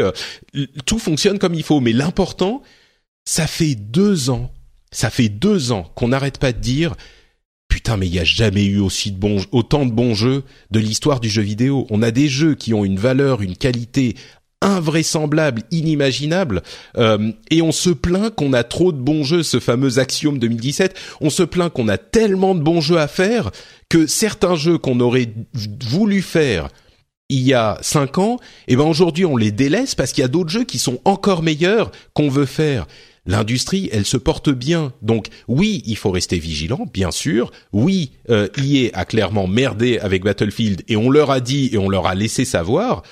Mais cet esprit qui consiste à faire une sorte de catastrophisme permanent, à hurler tout le temps, moi je, je suis en train de me rendre compte à quel point, vous savez, on dit souvent sex sells. Le sexe, ça vend. Et donc, on met du sexe un petit peu partout, on fait des, des, séries télé avec du cul, on met un petit peu de cul dans les magazines, on paie, et ça vend et les gens s'y intéressent. Et ben aujourd'hui, moi, ce que je dis, c'est que anger sells. La rage, l'énervement, ça vend. Et il y a des YouTubers, il y a euh, certains blogs, il y a certaines personnes qui vont vous entre guillemets manipuler en vous en vous énervant en permanence et qui vont vous énerver sur des trucs comme Destiny 2, sur Shadow of War, sur ce genre de trucs qui ne valent pas ce, ce genre d'énervement. Et du coup, après, ça vous, ça, ça, ça, ça décrédibilise quand il faut effectivement s'énerver sur des trucs comme Battlefield 2. Et ce anger sales, c'est un vrai problème dans notre société. Et c'est pas le cas que dans les jeux vidéo, mais ça m'énerve dans le jeu vidéo parce qu'aujourd'hui, c'est ce dont on parle. Et, et il faut en être conscient. Et donc, Aujourd'hui, il se trouve qu'on parle d'un truc pour lequel, à mon sens, l'énervement est justifié, mais il faut un petit peu, en général, mettons un petit peu de mesure et de recul dans nos jugements et dans nos analyses, quoi.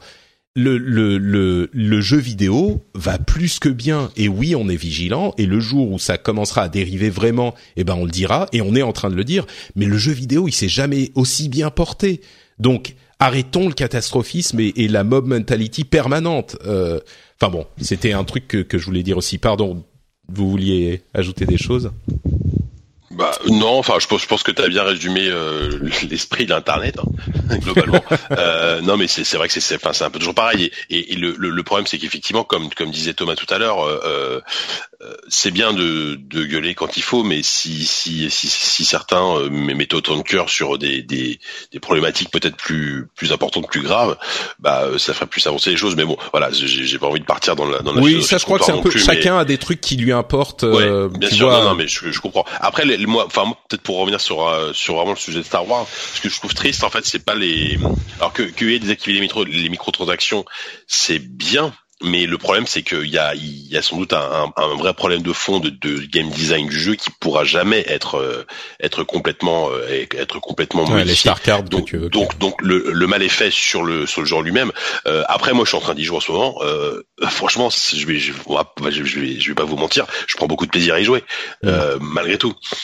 Parce que moi, je, je, pense que c'est pas un jeu multi qui est fait pour du haut niveau, pour de l'e-sport, pour du pur investissement sérieux, mais en tant que FPS popcorn, tu tu, vas faire un match le midi, 20 minutes, tu vas faire la campagne solo, euh, l'univers de Star Wars est encore une fois extrêmement bien transcrit. Euh, ça passe. Et c'est je pense que c'est c'est aussi pour ça que on verra mais que le jeu va se vendre. Euh, parce que parce que si on, si on accepte de jouer à, une sorte de FPS un peu comme ça ouais un peu un peu un peu loisir pas forcément on, donc on va s'impliquer à fond pendant des centaines d'heures type Battle voilà ça c'est l'antithèse de Battlefield mais c'est pas un jeu pour nous au final.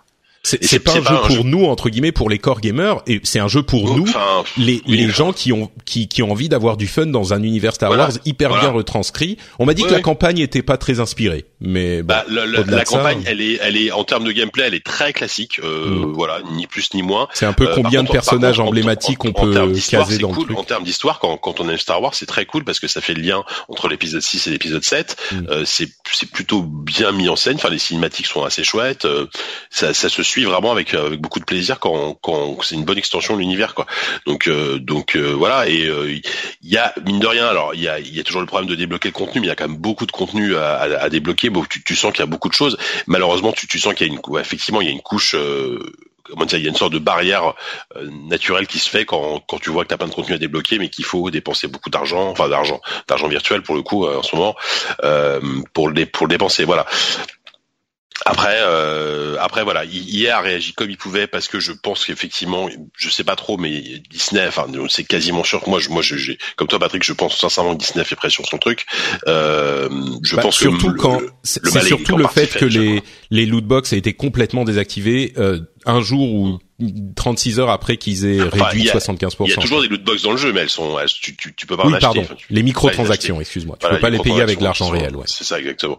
Donc euh, donc voilà, donc voilà. Après, je, je- on, on va voir comment EA va gérer Star Wars dans, dans les prochains dans les prochains mois et ça va être hyper intéressant parce que euh, ils ont intérêt à à, enfin, à se rattraper en, en termes de, de communication surtout de, de ce qu'ils vont montrer. De tu vois quand ils ont bon, alors même si on sait que ce sera pas ça, mais quand on sait que le projet de Visceral euh, va, va être changé, va être modifié, euh, va moins, enfin va a priori peut-être mettre moins un, un truc narratif euh, solo à la, à la Uncharted. Est-ce qu'ils vont pas revenir justement à quelque chose de, de très euh, de très narratif, de, de, de- de- finalement de, ce que de ce que tout le monde espérait euh, avec avec toute cette histoire. euh, Mm. Ce sera vraiment intéressant de voir comment ils vont gérer la licence Star Wars dans les, dans les mois à venir. Quoi. Thomas, est-ce que tu veux conclure sur le sujet? Non, alors j'ai j'ai une, conclusion. euh, J'ai peut-être une conclusion, peut-être. Tu, tu, tu me diras. Mais euh, je suis complète- je, je- je suis juste par rapport à ta à ta dernière longue remarque. euh, Je suis d'accord sur tous les différents points. Le les jeux d'arcade, c'est un, un cas euh, d'école que j'utilise souvent dans mes formations. Donc euh, je, je ça résonne très bien. Le Hunger Cells, c'est un truc qui qui. Moi j'aimerais bien. Moi j'ai je tourne ça dans l'autre sens. Je pense que j'aimerais plus de bienveillance dans le monde. Et je trouve qu'on a, on c'est trop facilement dans la, dans, dans, dans la colère effectivement qu'on, qu'on se retourne. Donc j'essaie de te, moi-même, hein, euh, sur Twitter, parfois je suis sarcastique ou moqueur ou alors qu'il faudrait que je sois plus euh, bienveillant. Ouais, je crois Euh, que c'est le ça- cas pour ça- tout le monde. Hein. Même moi, c'est c'est le cas aussi. euh. à travers. Quoi. Euh, plutôt que de retourner sur l'histoire de, de qui voilà, hein, c'est clairement un, un, un botch communication énorme en plus de, de en plus de tout le reste. Euh, quand les gens me parlent de modèle économique, hein, tu vois, mon exemple à moi, euh, avec les Français en tout cas, euh, c'est de parler de Victor Hugo et du modèle économique Mm. de Victor Hugo, qui était payé donc euh, à l'épisode euh, et au nombre de feuillets qu'il faisait par semaine. Et euh, je pense que ça explique aussi pourquoi euh, des, des descriptions de lieux dans Victor Hugo, dans, dans ses romans sont, euh, c'est long. C'est c'est c'est très c'est très complet et tout. Donc du coup, je pense que euh, je pense que si Victor Hugo a le, a le droit de se laisser influencer par son modèle économique, euh, je pense que dans le jeu vidéo, euh, il faut aussi accepter que oui, le modèle économique, ça fait partie de nos contraintes. Voilà. C'était un Mm. peu ce que je pensais faire comme conclusion. Si ça te convient. Ouais. Si, si, très Eh bien. bah, si, si je m'attendais à ce qu'on cite Victor Hugo dans ce débat, bravo. non, mais c'est, c'est, en fait, le, le problème, et c'est pour ça que je parle de, de mesure et de recul, c'est qu'il y a un problème de déséquilibre, euh, souvent dans les jugements qu'on émet, et la raison pour lesquelles, laquelle la colère, à mon sens, est un sentiment négatif. C'est marrant qu'on parle de ça- de ça quand on parle de Star Wars. Hein. La colère mène euh, au côté obscur. Euh, C'est vrai. c'est c'est que c'est que ça ça brouille la vision. Tu vois, quand quand tu t'énerves, tu vois plus les choses comme elles sont, tu te laisses emporter par tes émotions. Et c'est exactement d'ailleurs, je plaisante qu'à moitié, le thème de Star Wars. Et c'est un truc que je dont je parle souvent, c'est que ce genre de référence pop culture essaye de nous enseigner quelque chose. C'est à ça que ça sert en fait. Les histoires, les histoires, ça nous raconte le- le- le- l'humanité, les réactions, le, le- les choses à faire, les choses à ne pas faire. Et ça nous dit, il faut pas se laisser emporter par sa colère. Et pour moi, certains jugements qu'on a émis dans cette histoire au, début des énervements sur les lootbox étaient des jugements qui se laissaient emporter par la colère et qui ne faisaient pas une analyse euh, euh, cohérente de la situation et du marché et des éléments, etc. Euh, et ça, c'est jamais bon. Et donc j'espère que euh, dans cet épisode, on aura réussi à vous euh, proposer une analyse euh, juste, peut-être pas forcément sévère, mais au moins juste de la situation et que ça vous aura aidé à y voir un petit peu plus clair sur ce qui se passe dans cette industrie. Parlons un petit peu de la Xbox One X. Tiens, tu l'utilises depuis quelque temps. Je sais pas si t'as mis les mains dessus, Thomas, mais je sais que JK c'est c'est le cas. Euh... J'utilise, c'est un bien grand mot. Hein. Ouais, tu l'as vu, tu l'as vu passer. Alors, euh... bah forcément, on en a reçu une autre, enfin, on en a une au travail pour, euh, pour, enfin, on l'a testé hein, sur les sur les numériques. Alors, qu'est-ce que voilà, en, en tant que console euh, Bah, j'en pense que, enfin, personnellement, forcément, je suis un petit peu biaisé moi parce que parce que je, joue bon, je joue beaucoup sur PC, euh, donc j'ai pas forcément euh, un intérêt à personnellement à avoir une console comme ça. Après, je pense que c'est une bonne, euh, c'est une très bonne, c'est une bonne alternative pour pour les gens qui veulent euh, qui veulent une console puissante, qui ont une télé 4K euh, idéalement, parce que si vous n'avez pas de télé 4K, honnêtement, ça n'a pas grand intérêt. Qui ont une télé 4K chez eux, qui n'ont pas envie, tout simplement, ou pas envie de l'acheter un PC pour jouer. je pense que c'est une bonne alternative parce que la console est bien faite, délivre vraiment la, puissance promise. Hein, les, les, les, jeux en Ultra HD, enfin qui, qui sont optimisés Xbox One X, sont bien optimisés. la machine, elle est vraiment bien construite, elle est d'une sobriété, voilà, c'est très, elle est assez compacte, sobre, silencieuse pour un par rapport à ce qu'elle envoie en termes de puissance, c'est vraiment assez impressionnant là-dessus. Elle chauffe un peu par contre, mais euh, mais euh, voilà, éviter de la coller contre un contre entre entre entre quatre entre quatre planches quoi. Euh, voilà. Après, il n'y a pas il y a pas des tonnes de trucs à dire quoi. Ils, ils, ils ont fait un peu comme la PS4 Pro, c'est-à-dire que sur certains jeux optimisés, vous pouvez choisir de jouer soit en Ultra HD à 30 images par seconde, soit en à 60 images par seconde de manière voilà constante, notamment Gears of War 4.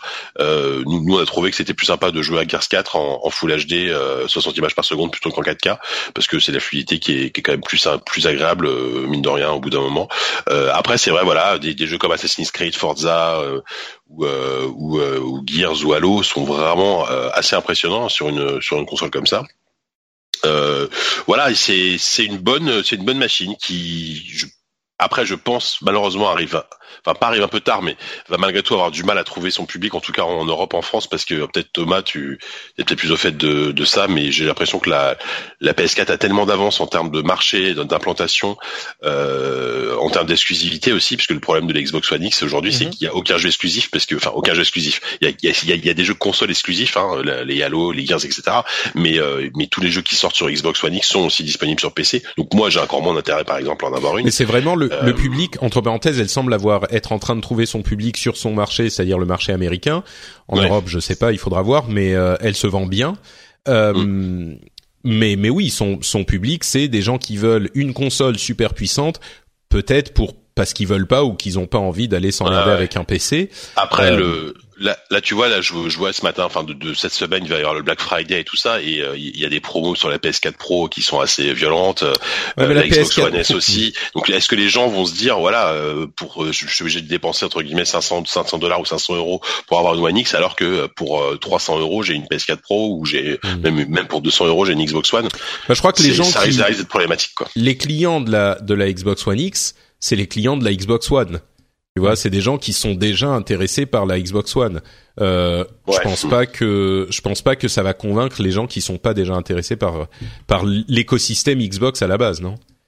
Je sais pas, peut-être que Thomas, tu, tu as une autre, euh, Moi, autre avis sur la chose? C'est non, non, c'est mon impression. Alors, ils ont, ils ont des chiffres de vente euh, records comme à chaque fois qu'il y, a, qu'il y a un lancement de console. Hein.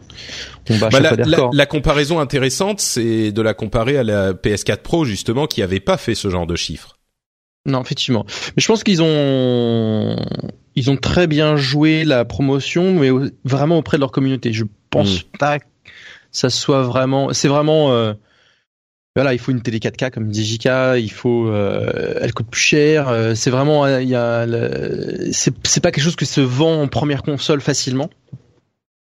Et je pense que c'est c'est de l'upsell qu'ils font sur sur la, la communauté Xbox quoi. Ouais et qui est, qui est, qui est, qui est très euh, qui est même si elle n'est pas aussi grosse que la communauté euh, PlayStation est euh, quand même en très bonne santé. Donc euh, je pense que ça, ça, se vendra bien et que ça continuera à se développer et que il euh, n'y a pas de raison pour Microsoft d'être d'être mécontent. Maintenant c'est ils sont encore toujours en mode de d'essayer de rattraper PlayStation et à mon avis c'est c'est dur pour eux Ouais. Bah pour rattraper, je pense que je suis pas sûr qu'ils y pensent encore même à vrai dire. Réduire l'écart. Réduire l'écart et on a vu que euh, moi un des alors bon pour pour conclure sur la Xbox One X, euh, je crois qu'elle remplit ses promesses. Elle est vraiment euh, super puissante et si vous avez une télé 4K et que vous vous ne les, les exclusivités euh, PS4, les nombreuses exclusivités PS4 ne vous intéressent pas, je pense que c'est clairement une machine, euh, une, enfin la machine qu'il vous faut. Si vous avez une télé 4K HDR, euh, je vois pas quelle autre. euh, Enfin, c'est c'est une super puissance pour votre bestiole. Euh, mais à côté de ça, Phil Spencer, qui est monté en grade, on en avait parlé il y a quelque temps. Ils ont dit, ils ont, il a annoncé peut-être euh, avec un petit peu d'opportunisme qu'ils allaient se réintéresser aux exclusifs, aux, exclusivités pour leur console, peut-être acheter des studios euh, et se remettre à développer des exclusifs. Alors combien de temps ça va prendre? Je sais pas, c'est ça va prendre sans doute un petit peu de temps, euh, mais ils se rendent compte que c'est un problème. Donc il y a peut-être de l'espoir pour à ce niveau aussi pour les années à venir. Euh, moi, je pense vraiment qu'il y a eu un problème où euh, Satya Nadella, le président de Microsoft, euh, s'était dit bon les gars, il faut qu'on, euh, il y a des choses plus importantes sur lesquelles on doit travailler pour le moment que la Xbox. Donc, on va faire ce qu'on, ce qui est important pour Microsoft pour ces trois prochaines années. Et du coup, euh, la Xbox n'était pas hyper euh, importante dans leur stratégie. Et maintenant, bah, Phil Spencer a été promu, il est euh, parmi les plus importants chez Microsoft, et il va pouvoir. Et, ils ont remis la société sur euh, les bonnes rails, et donc ils vont se réintéresser à la Xbox à partir de maintenant, je pense. Je crois que les, les choses se passent comme ça. Mais bon, on verra. Euh, et il risque d'y avoir des exclusifs euh, à, à terme. C'est marrant, on a vu aussi. Euh, Microsoft et EA qui parlent de services de streaming de jeux vidéo et qu'ils se ils s'y réintéressent pour les années à venir. À mon avis, on va vraiment avoir un, une prochaine génération de consoles vers, on va dire 2020-2021. Et après, euh, étant donné que le, le streaming, bah, une fois que l'infrastructure est en place, une fois qu'il est possible euh, de streamer du jeu vidéo de manière à peu près satisfaisante, bah la, la puissance qu'on a derrière pour les consoles, euh, pour le, la puissance de calcul, eh ben, elle peut évoluer et s'améliorer sans que les besoins en connexion internet n'évoluent. Donc ça peut être des trucs intéressants dans les 3-4 ans à venir, mais enfin à partir de dans 3-4 ans. T'as pas l'air euh, d'accord, euh, Thomas Je suis, c'est, c'est-à-dire que euh, c'est très très dépendant des infrastructures et les infrastructures aux États-Unis, qui donc un marché clé, sont tellement mauvaises. Mm. Je pense que même dans 3-4 ans, c'est difficile de faire du streaming, euh, en- on va dire en cœur de, de euh, en cœur de modèle pour euh, pour Ouais. tout ça. Ça sera vraiment toujours assez marginal à cause de ça. Bon, dans 10 ans alors. C'est compliqué. Dans 10 ans, ouais, dans 10 ans. Peut-être. Mais ce que je veux dire, mon, mon, mon argumentation, c'était que une fois que les infrastructures sont en place, alors oui, peut-être qu'on peut dire il y aura du 8K, il y aura du bon, on verra. Mais une fois que les infrastructures sont en place, euh, on peut faire augmenter la puissance de calcul de manière exponentielle sans augmenter les coûts euh, de l'infrastructure parce qu'une fois que l'infra- l'infrastructure est là euh, et que ça fonctionne eh ben on peut au lieu de faire augmenter la génération de consoles en vous vendant une nouvelle boîte Mhm. qui est vendue à perte pour les constructeurs euh, on peut augmenter la, la génération sans euh, répercuter le coût sur alors oui sur l'abonnement sur ce genre de truc mais sans euh, répercuter Ouais. le coût Alors- sur l'infrastructure C'est intéressant parce que cette euh, cette génération, c'est la première génération où de manière, on va dire systématique, on a on, on, a un upgrade euh, à- à- au milieu du cycle de vie. oui bien sûr Et ça déjà, c'est effectivement un sens, ça ça va dans cette direction-là. Euh, effectivement, il y a il y a toujours cette question de quelle sera la dernière console. Mm. À savoir la console qui euh, qui n'aura plus besoin de passer de génération en génération, qui pourra être évolutive. euh. Mais moi, je crois que la PS4 Pro et la Xbox One X sont en train de démontrer que ça n'arrivera pas. Parce que euh, 20% des ventes euh, de consoles, c'est bien sur la PS4 Pro. On imagine qu'on est à peu près sur le même ordre euh, sur la Xbox One, peut-être un petit peu plus.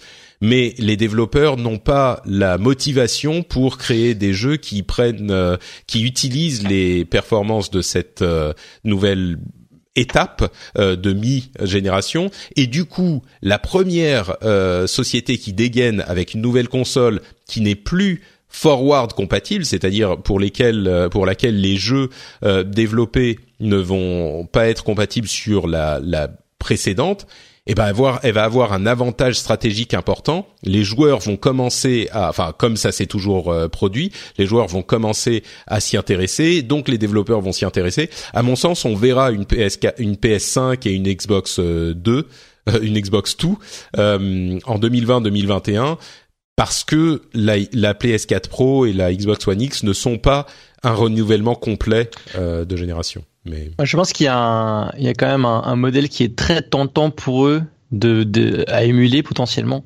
c'est le modèle des mobiles. Oui, bien sûr, mais les, les développeurs sont pas motivés. Le développeur, tu vois, si la console est toujours compatible, euh, forward, backwards compatible, bah ils vont pas s'emmerder. La base installée est trop importante avec si tu prends en compte le la, la version précédente.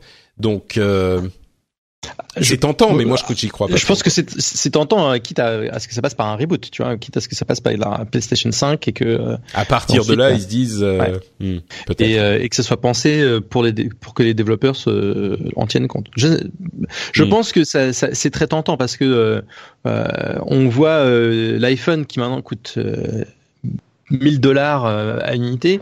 Il y a des gens qui changent leur iPhone chaque année. Euh, J'imagine que les gens qui font du hardware euh, façon console, ils regardent ça, et ils font. Ah, vous trouvez que ma console elle est chère? Pas pourtant. Hein.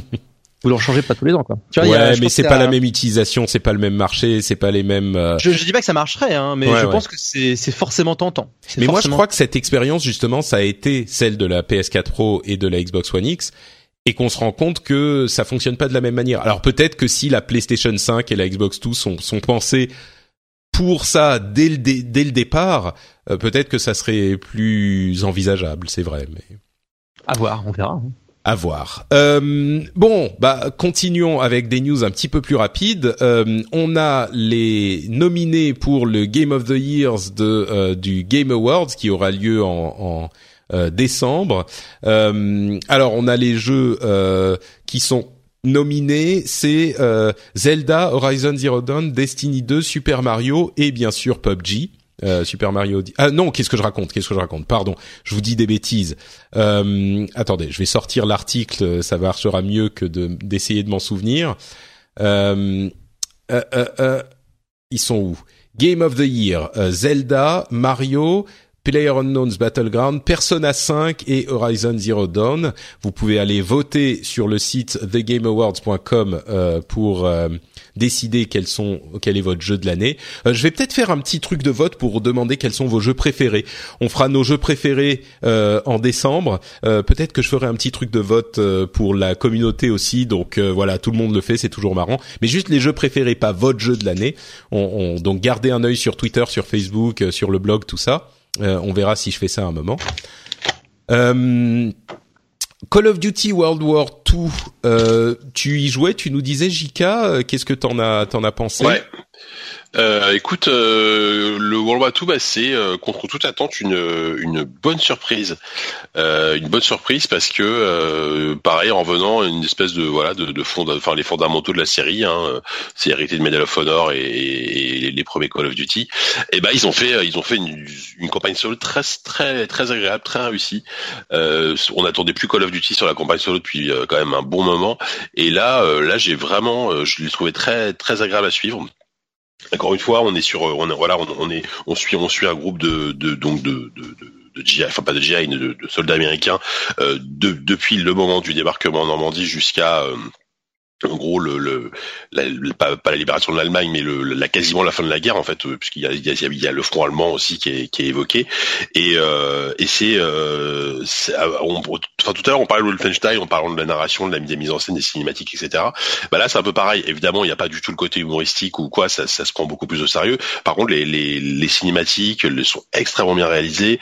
Euh, ça se suit avec plaisir. C'est pas trop manichéen. Il y a, pas trop le côté euh, American flag derrière le avec le tu vois ce que je veux dire, le clip américain. L'aigle et le, oui, je vois. Ouais, ouais. Et c'est vrai qu'ils avaient dit au début, ils ont communiqué sur le fait qu'ils voulaient se concentrer sur euh, le, le, le, les rapports entre les soldats, le côté humain, etc. Et c'est c'est con à dire, mais ça marche vraiment. Enfin, je, ça faisait longtemps que j'avais pas eu à, jouer à Call of Duty où je me souviens des noms des, des personnages. C'est mm. c'est bête à dire, mais dans Call of Duty en général, les personnages sont inintéressants.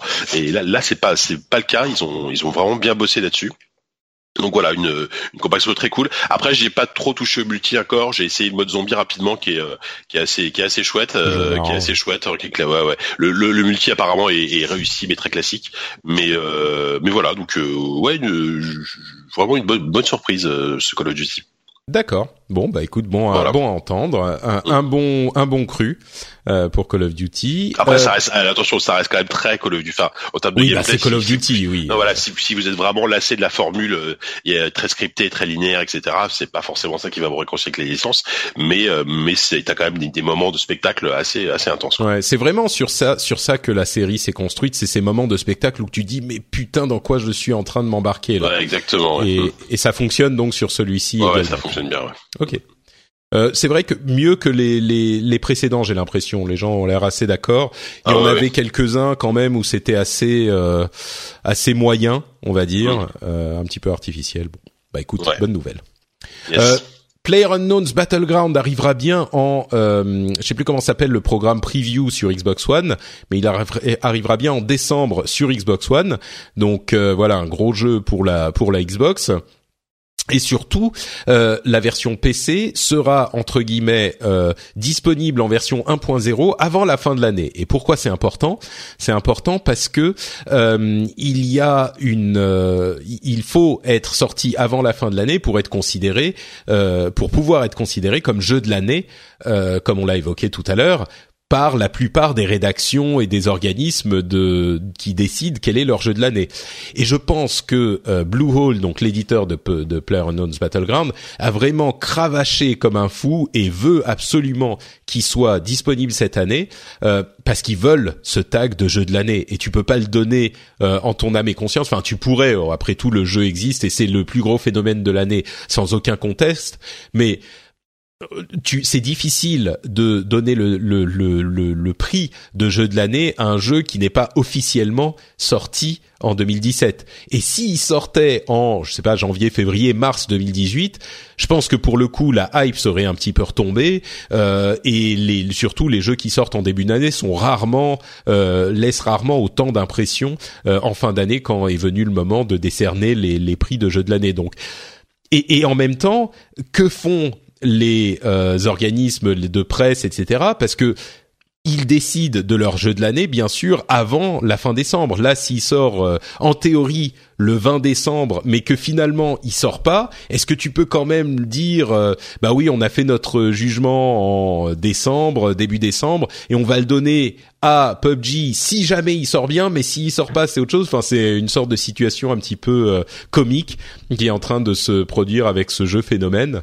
Mais bon, je pense qu'il sortira bien cette année et que donc tout ira bien pour ces GOTY, euh, ces titres de GOTY multiples, quoi.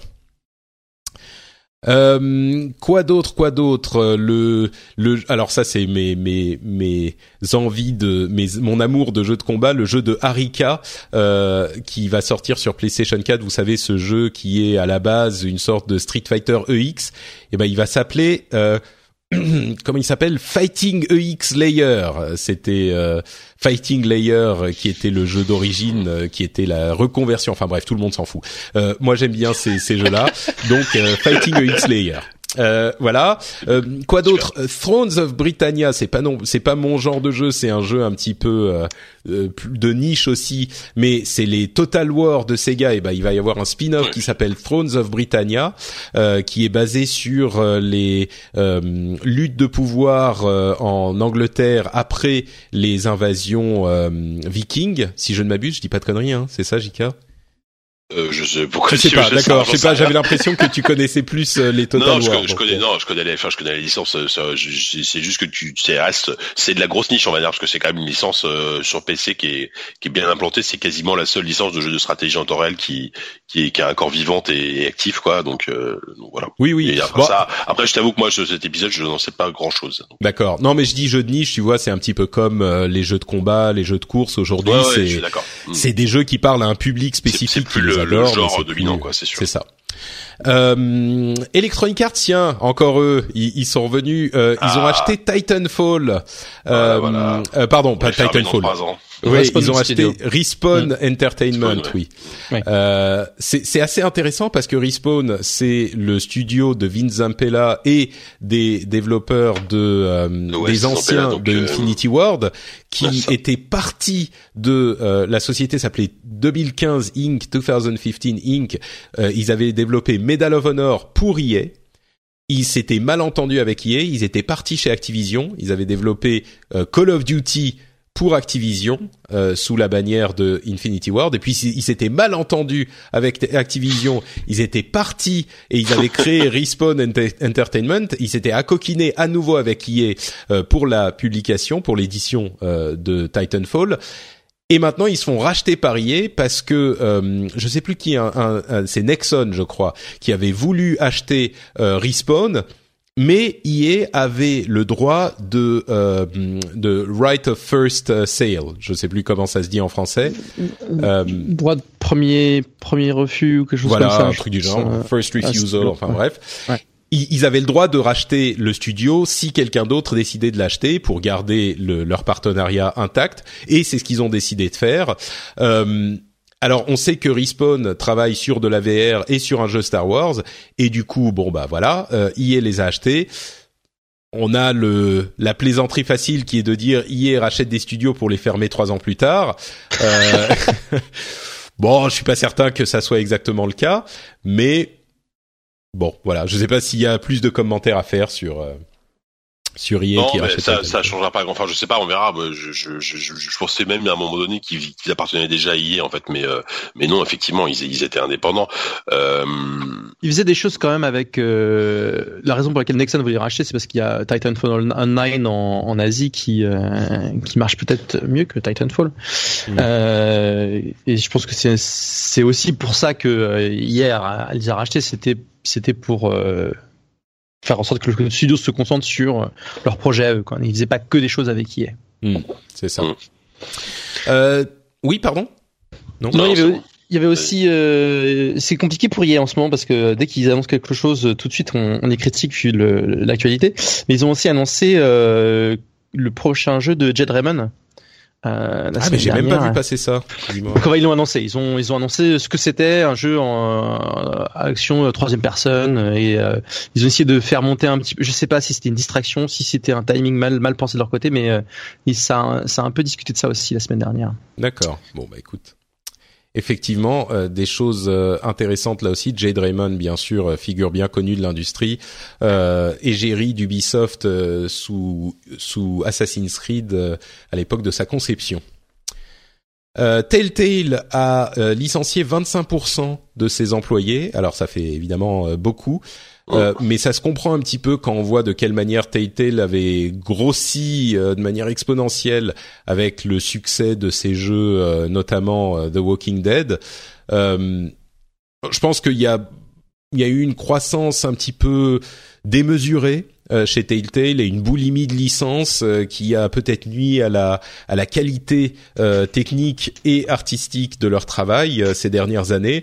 Et donc maintenant ils se ils se reconcentrent peut-être sur euh, les les les comment dire sur le fait de faire les choses sérieusement. Malheureusement, effectivement, 25% des, de leurs employés qui perdent leur travail, c'est jamais marrant. Mais, euh, mais je pense que là, Telltale, je sais pas si c'est ça qu'il fallait faire, mais il fallait faire quelque chose pour éviter euh, un problème peut-être plus important dans, le- dans quelques années. Ouais. Ouais, c'est c'est clair. Là, euh, tu sens que la, la, la formule est complètement euh, au, au- au bout. Ils sont arrivés au bout de la formule, quoi. Mm. Donc, enfin, de- ne serait-ce que en termes de déjà de, de technique, euh, leur, leur moteur graphique n'a pas évolué depuis le premier Walking Dead. Euh, au bout d'un moment, ça commence vraiment à se voir. La réception du dernier jeu, la of the Galaxy, est quand même assez tiédasse. Euh, faut, faut- je pense qu'il faut qu'ils se reconcentrent sur l'essentiel et et, euh, et tout simplement qu'ils refassent des jeux bien écrits parce que c'était c'était plus le cas depuis un moment et c'est dommage quoi. Euh, J'ai vu passer sur Twitter un commentaire sur cette news suivante qui m'a fait beaucoup rire. Euh, Noctis, le personnage de Final Fantasy XV, va arriver en tant que personnage euh, DLC dans Tekken 7. Et alors là, c'est vraiment le. Voilà, voilà. Je pense qu'au Japon, il y a des gens qui aiment les deux genres de jeux, mais enfin vraiment, je pense que les deux communautés sont assez différentes. Le, le Venn diagram, donc le, le les les persona, les, les personnes qui sont, je sais plus si c'était sur le Slack des patriotes du rendez-vous tech ou, ou sur Twitter, quelqu'un a dit euh, Noctis arrive dans Tekken 7 et là deux personnes sont ultra ultra contentes, tu vois. Il y en a que deux, mais alors ils sont ultra heureux. Donc euh, bon, ça m'avait fait rire. C'est clair. Euh, Razer a annoncé un téléphone, téléphone euh, pour gamer. Alors 5,7 pouces, écran 120 Hz, 1440p, 8 Go de RAM, un Snapdragon 835, euh, deux euh, caméras 12 méga 12 mégapixels, une batterie de 400 de 4000 mAh, etc., etc. Un smartphone euh, qui a l'air bien foutu, à 700 dollars, euh, qui est désormais disponible. Euh, un smartphone bien foutu pour gamer, ça vous intéresse? Vous pensez qu'il y a un marché? Ou bon, c'est Razer qui a fait un truc euh, dans son esprit habituel Euh, mais- Bah écoute, figure-toi que nous, on en a, je, je l'ai eu en main. Euh, je l'ai eu en main et euh, c'est alors en fait enfin pour moi l'argument gamer j'ai du mal à j'ai du mal à, à le comprendre.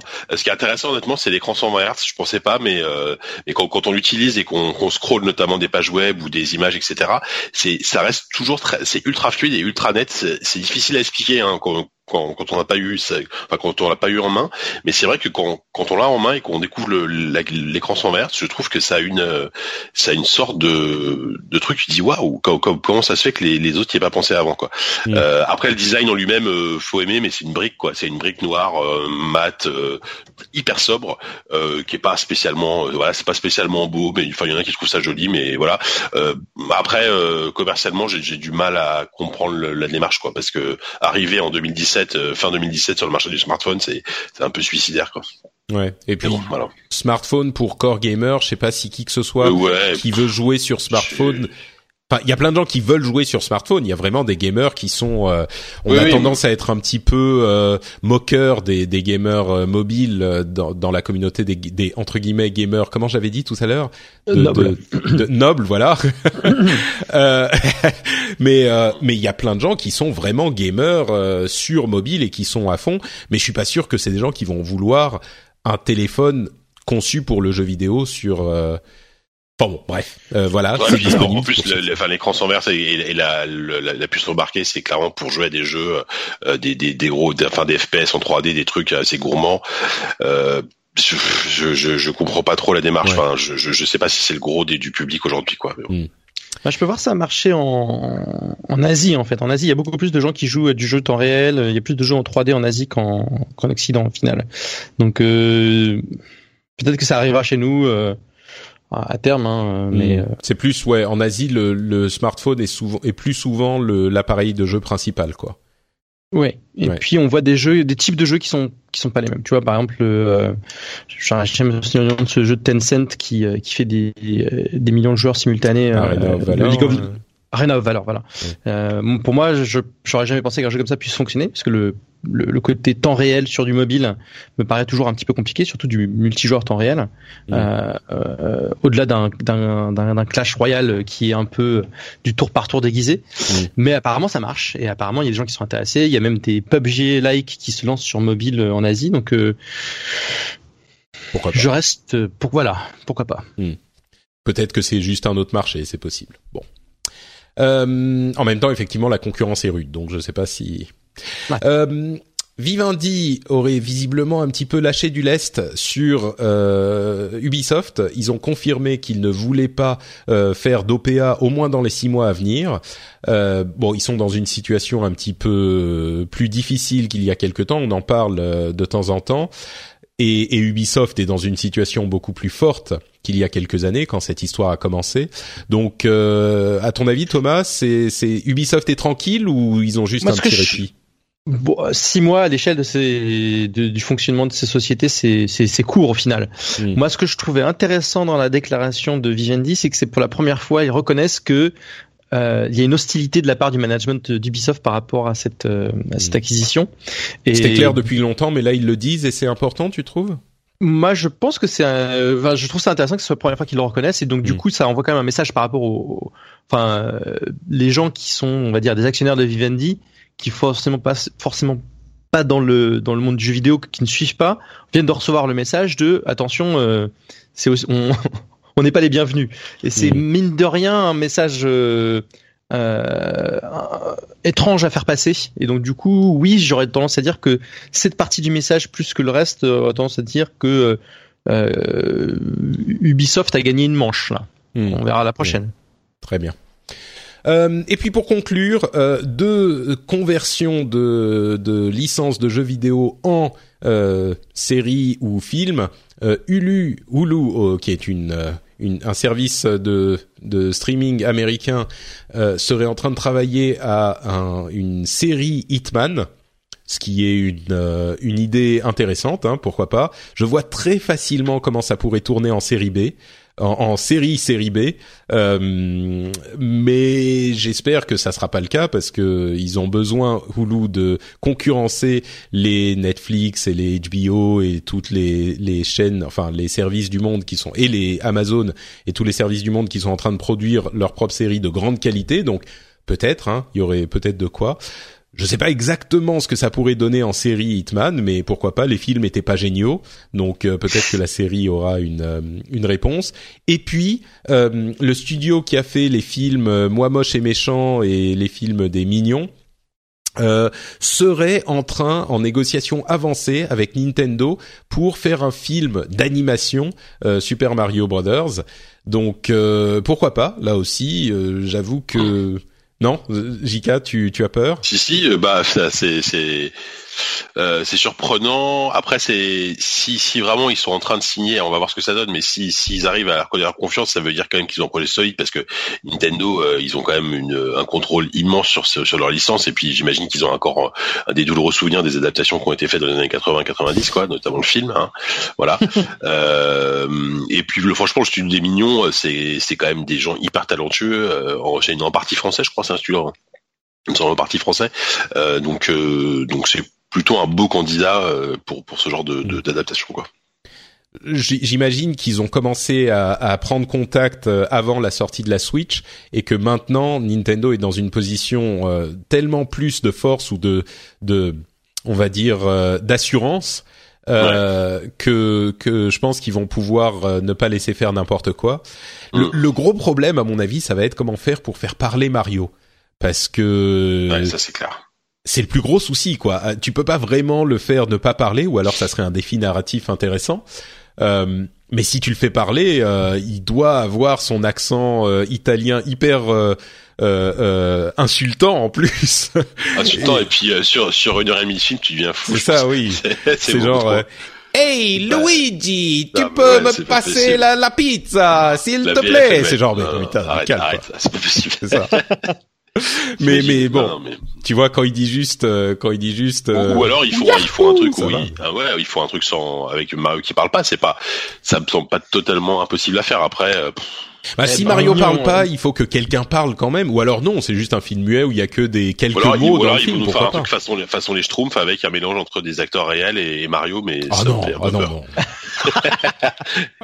Je sais pas, hein, c'est possible. Hein. Comme ça, ils ont des acteurs qui parlent et, euh, et ils ont, enfin, j'allais dire, ils ressortent Bob Hoskins, mais le pauvre il est mort. Mais euh, ils auraient pu, euh, ils auraient pu ressortir des acteurs connus avec euh, Mario dans le dans Mario dans, dans sur Terre et en plus quand sur tu New vois Donk City, voilà sur New Donk, voilà, ils font un, ils font un New Donk. ah non non non non non, moi je veux un film d'animation, d'animation tout court, quoi. oui, très mauvaise idée. De JK, ton idée est N'écoutez pas ce que je viens de dire euh, si vous écoutez. le, studio écoute cette émission, ne, surtout n'écoutez pas. Euh, bon, il y a Xenoblade Chronicles 2 qui va sortir euh, sur Switch et qui va faire euh, plusieurs heureux. je, je, je, je, dis le terme très impressionnant. ah oui, tu en fais partie, toi? Euh, moi, je, je, je, je vais m'y mettre dessus. Enfin, en fait, pour tout te dire, j'ai même déjà le, le jeu en version review là, et je l'ai, euh, je l'ai lancé. Euh, je sais pas si on est sous NDA, j'en sais rien, mais je, pour le moment, j'y ai trop peu joué pour le moment pour avoir un avis, mais, euh, mais disons que le ça a d'être un, l'ampleur du RPG, de ce d'un RPG comme ça dans une dans la Switch, qu'elle est dans la Switch, ça a l'air, c'est déjà, c'est en soi, c'est une prouesse quoi. Ça me semble une prouesse. Euh, et puis enfin, il y a une nouvelle bande-annonce pour Sea of Thieves, euh, dont je, je, ne sais toujours pas ce que c'est. Je, il y a plein de gens qui ont essayé de m'expliquer. Je, je, trouve que c'est c'est un cas de communication intéressant, Sea of Thieves, parce que c'est un jeu d'un gros développeur, Rare, euh, et je trouve qu'ils n'ont jamais expliqué ce qu'était leur jeu. Oui, c'est un truc où tu vas jouer des pirates, euh, tu vas aller chercher des trésors sur des îles, et mais ils ont jamais expliqué le gameplay du jeu. Qu'est-ce que tu vas faire, le moment-to-moment gameplay? Qu'est-ce que tu vas faire concrètement dans ce jeu? Et je suis très perplexe, et je suis sûr que ça va être un jeu sympa où tu vas pouvoir euh, t'amuser avec tes potes juste pour passer du temps tranquillement à à, entre amis, quoi. Mais c'est étrange. Je crois que c'est l'une des premières fois où on voit une communication sur un jeu qui n'explique pas ce que c'est. Est-ce que c'est un jeu de plateforme? Est-ce que c'est un TPS Est-ce que c'est un jeu de puzzle? Est-ce que on sait pas on n'a aucune idée. C'est une sorte de jeu coopératif. Euh, bah, coopératif certainement, mais pirate, mais ouais ouais non c'est. Mais le gameplay c'est quoi, tu vois Et, peut-être que quand ça va sortir, on va tout le monde va se dire ah, mais c'est génial en fait, ou inversement on va se dire mais tout ça pour mm. ça. bah j'espère que ça qu'on va se dire que c'est génial parce que c'est quand même rare et puis Ouais, c'est rare, c'est un univers de piraterie, ça a l'air, ça a l'air rigolo sur le principe, quoi. Mm. Mais euh, en fait, euh, mais même les gens qui, qui, qui ont pu y jouer pendant les salons, même eux n'ont pas vraiment compris au final, euh, euh enfin où ça va les mener, tout ça, quoi. Donc c'est un peu inquiétant, quoi. Euh, voilà, donc c'est un petit peu tout. Euh, et, et bah oui, bah c'est tout. Donc euh, je vais arriver à la conclusion où je vais demander aux, à mes co-animateurs talentueux de nous dire où on peut les retrouver euh, sur Internet. à commencer peut-être par Thomas. très simple sur Twitter at icotom en six lettres I C O T O M. C'est là où c'est là où je suis. Superbe. Euh, merci à toi d'avoir été dans l'émission. Jika, euh, où te retrouve-t-on? Moi, c'est toujours, euh, c'est toujours sur ZQSD, euh, qui est un podcast donc de jeux vidéo. On va sortir, euh, il y a le prochain numéro qui devrait pas tarder à arriver. On l'a, on l'a enregistré il y a déjà un petit moment, mais euh, voilà. On, on l'impression que c'est ce que tu dis à chaque épisode. Ouais, à chaque fois je dis ça. je suis fait. Oupi, si tu m'écoutes, sors le bon, fais, fais, le montage s'il te plaît. non, mais dans, dans un numéro, on parle notamment de, on revient sur la semaine un peu de du jeu vidéo en France où il y a eu le Paris Games Week et le Indiecade. Donc euh, voilà, on revient, on revient longuement, euh, longuement sur ces deux événements. Et euh, le prochain numéro devra être enregistré la semaine prochaine, en tout cas. Voilà, avec un invité que je tairai pour le moment. Ah. Et voilà, et, et les numériques aussi toujours hein, pour des sujets, des sujets plus high tech, voilà, plus high tech. Très bien. Et donc ton mon Twitter c'est JK Loret. Euh, E. Il sera dans les notes de l'émission comme celui de Thomas. Merci à tous les deux. Pour ma part, c'est Note Patrick sur Twitter et Facebook. Vous pouvez retrouver cette émission sur euh, frenchspin.fr, le site. Vous pouvez venir laisser des commentaires également, bien sûr.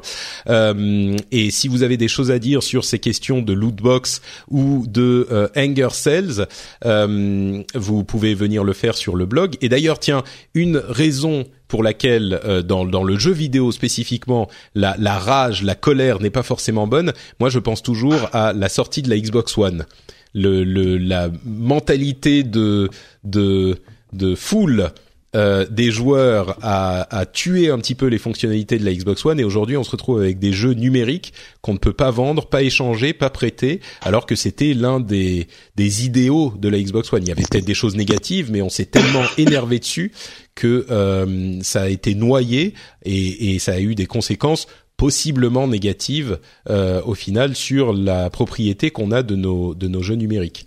Donc euh, bref, c'était l'un des, des, trucs que je voulais évoquer. Quoi qu'il en soit, venez vous nous dire ce que vous pensez de tout ça, des lootbox, de la manière dont on en a parlé, euh, des arguments peut-être que vous pouvez avoir euh, pour ou contre, toujours avec mesure et euh, calme et recul, hein, comme on en a bien parlé pendant toute l'émission. Et si vous appréciez cette émission, si vous appréciez le rendez-vous jeu, peut-être recommandez-le à vos amis. si vous avez des amis qui aiment bien le jeu vidéo et qui euh, voudraient en savoir un petit peu plus sur le fonctionnement de l'industrie, sur euh, les jeux dont on parle, euh, bah, le bouche à oreille, c'est toujours un facteur hyper important pour les podcasts. Et les podcasts ont beaucoup de mal à, comme on n'a pas la, le, zapping à la télé ou à la radio, bah, le fait de découvrir un nouveau podcast, c'est toujours compliqué. Donc l'un des moyens, ça peut être que la communauté qui apprécie l'émission le recommande, la recommande à ses amis. Donc n'hésitez pas à le sur les réseaux sociaux bien sûr, mais peut-être même euh, en live ou à, à écouter l'émission comme c'est le cas de certains auditeurs euh, dans le bureau avec tout le monde. Euh, c'est il y a des gens qui font ça sur le rendez-vous tech ou le rendez-vous jeu, euh, vous qui écoutent l'émission avec leurs amis dans le dans le bureau ou en famille, tout ça. Bref, voilà. Si vous appréciez l'émission, vous pouvez nous donner un petit coup de main de cette manière. On vous remercie de nous avoir écoutés et on se donne rendez-vous dans 15 jours pour un nouvel épisode. Merci à tous. Ciao ciao.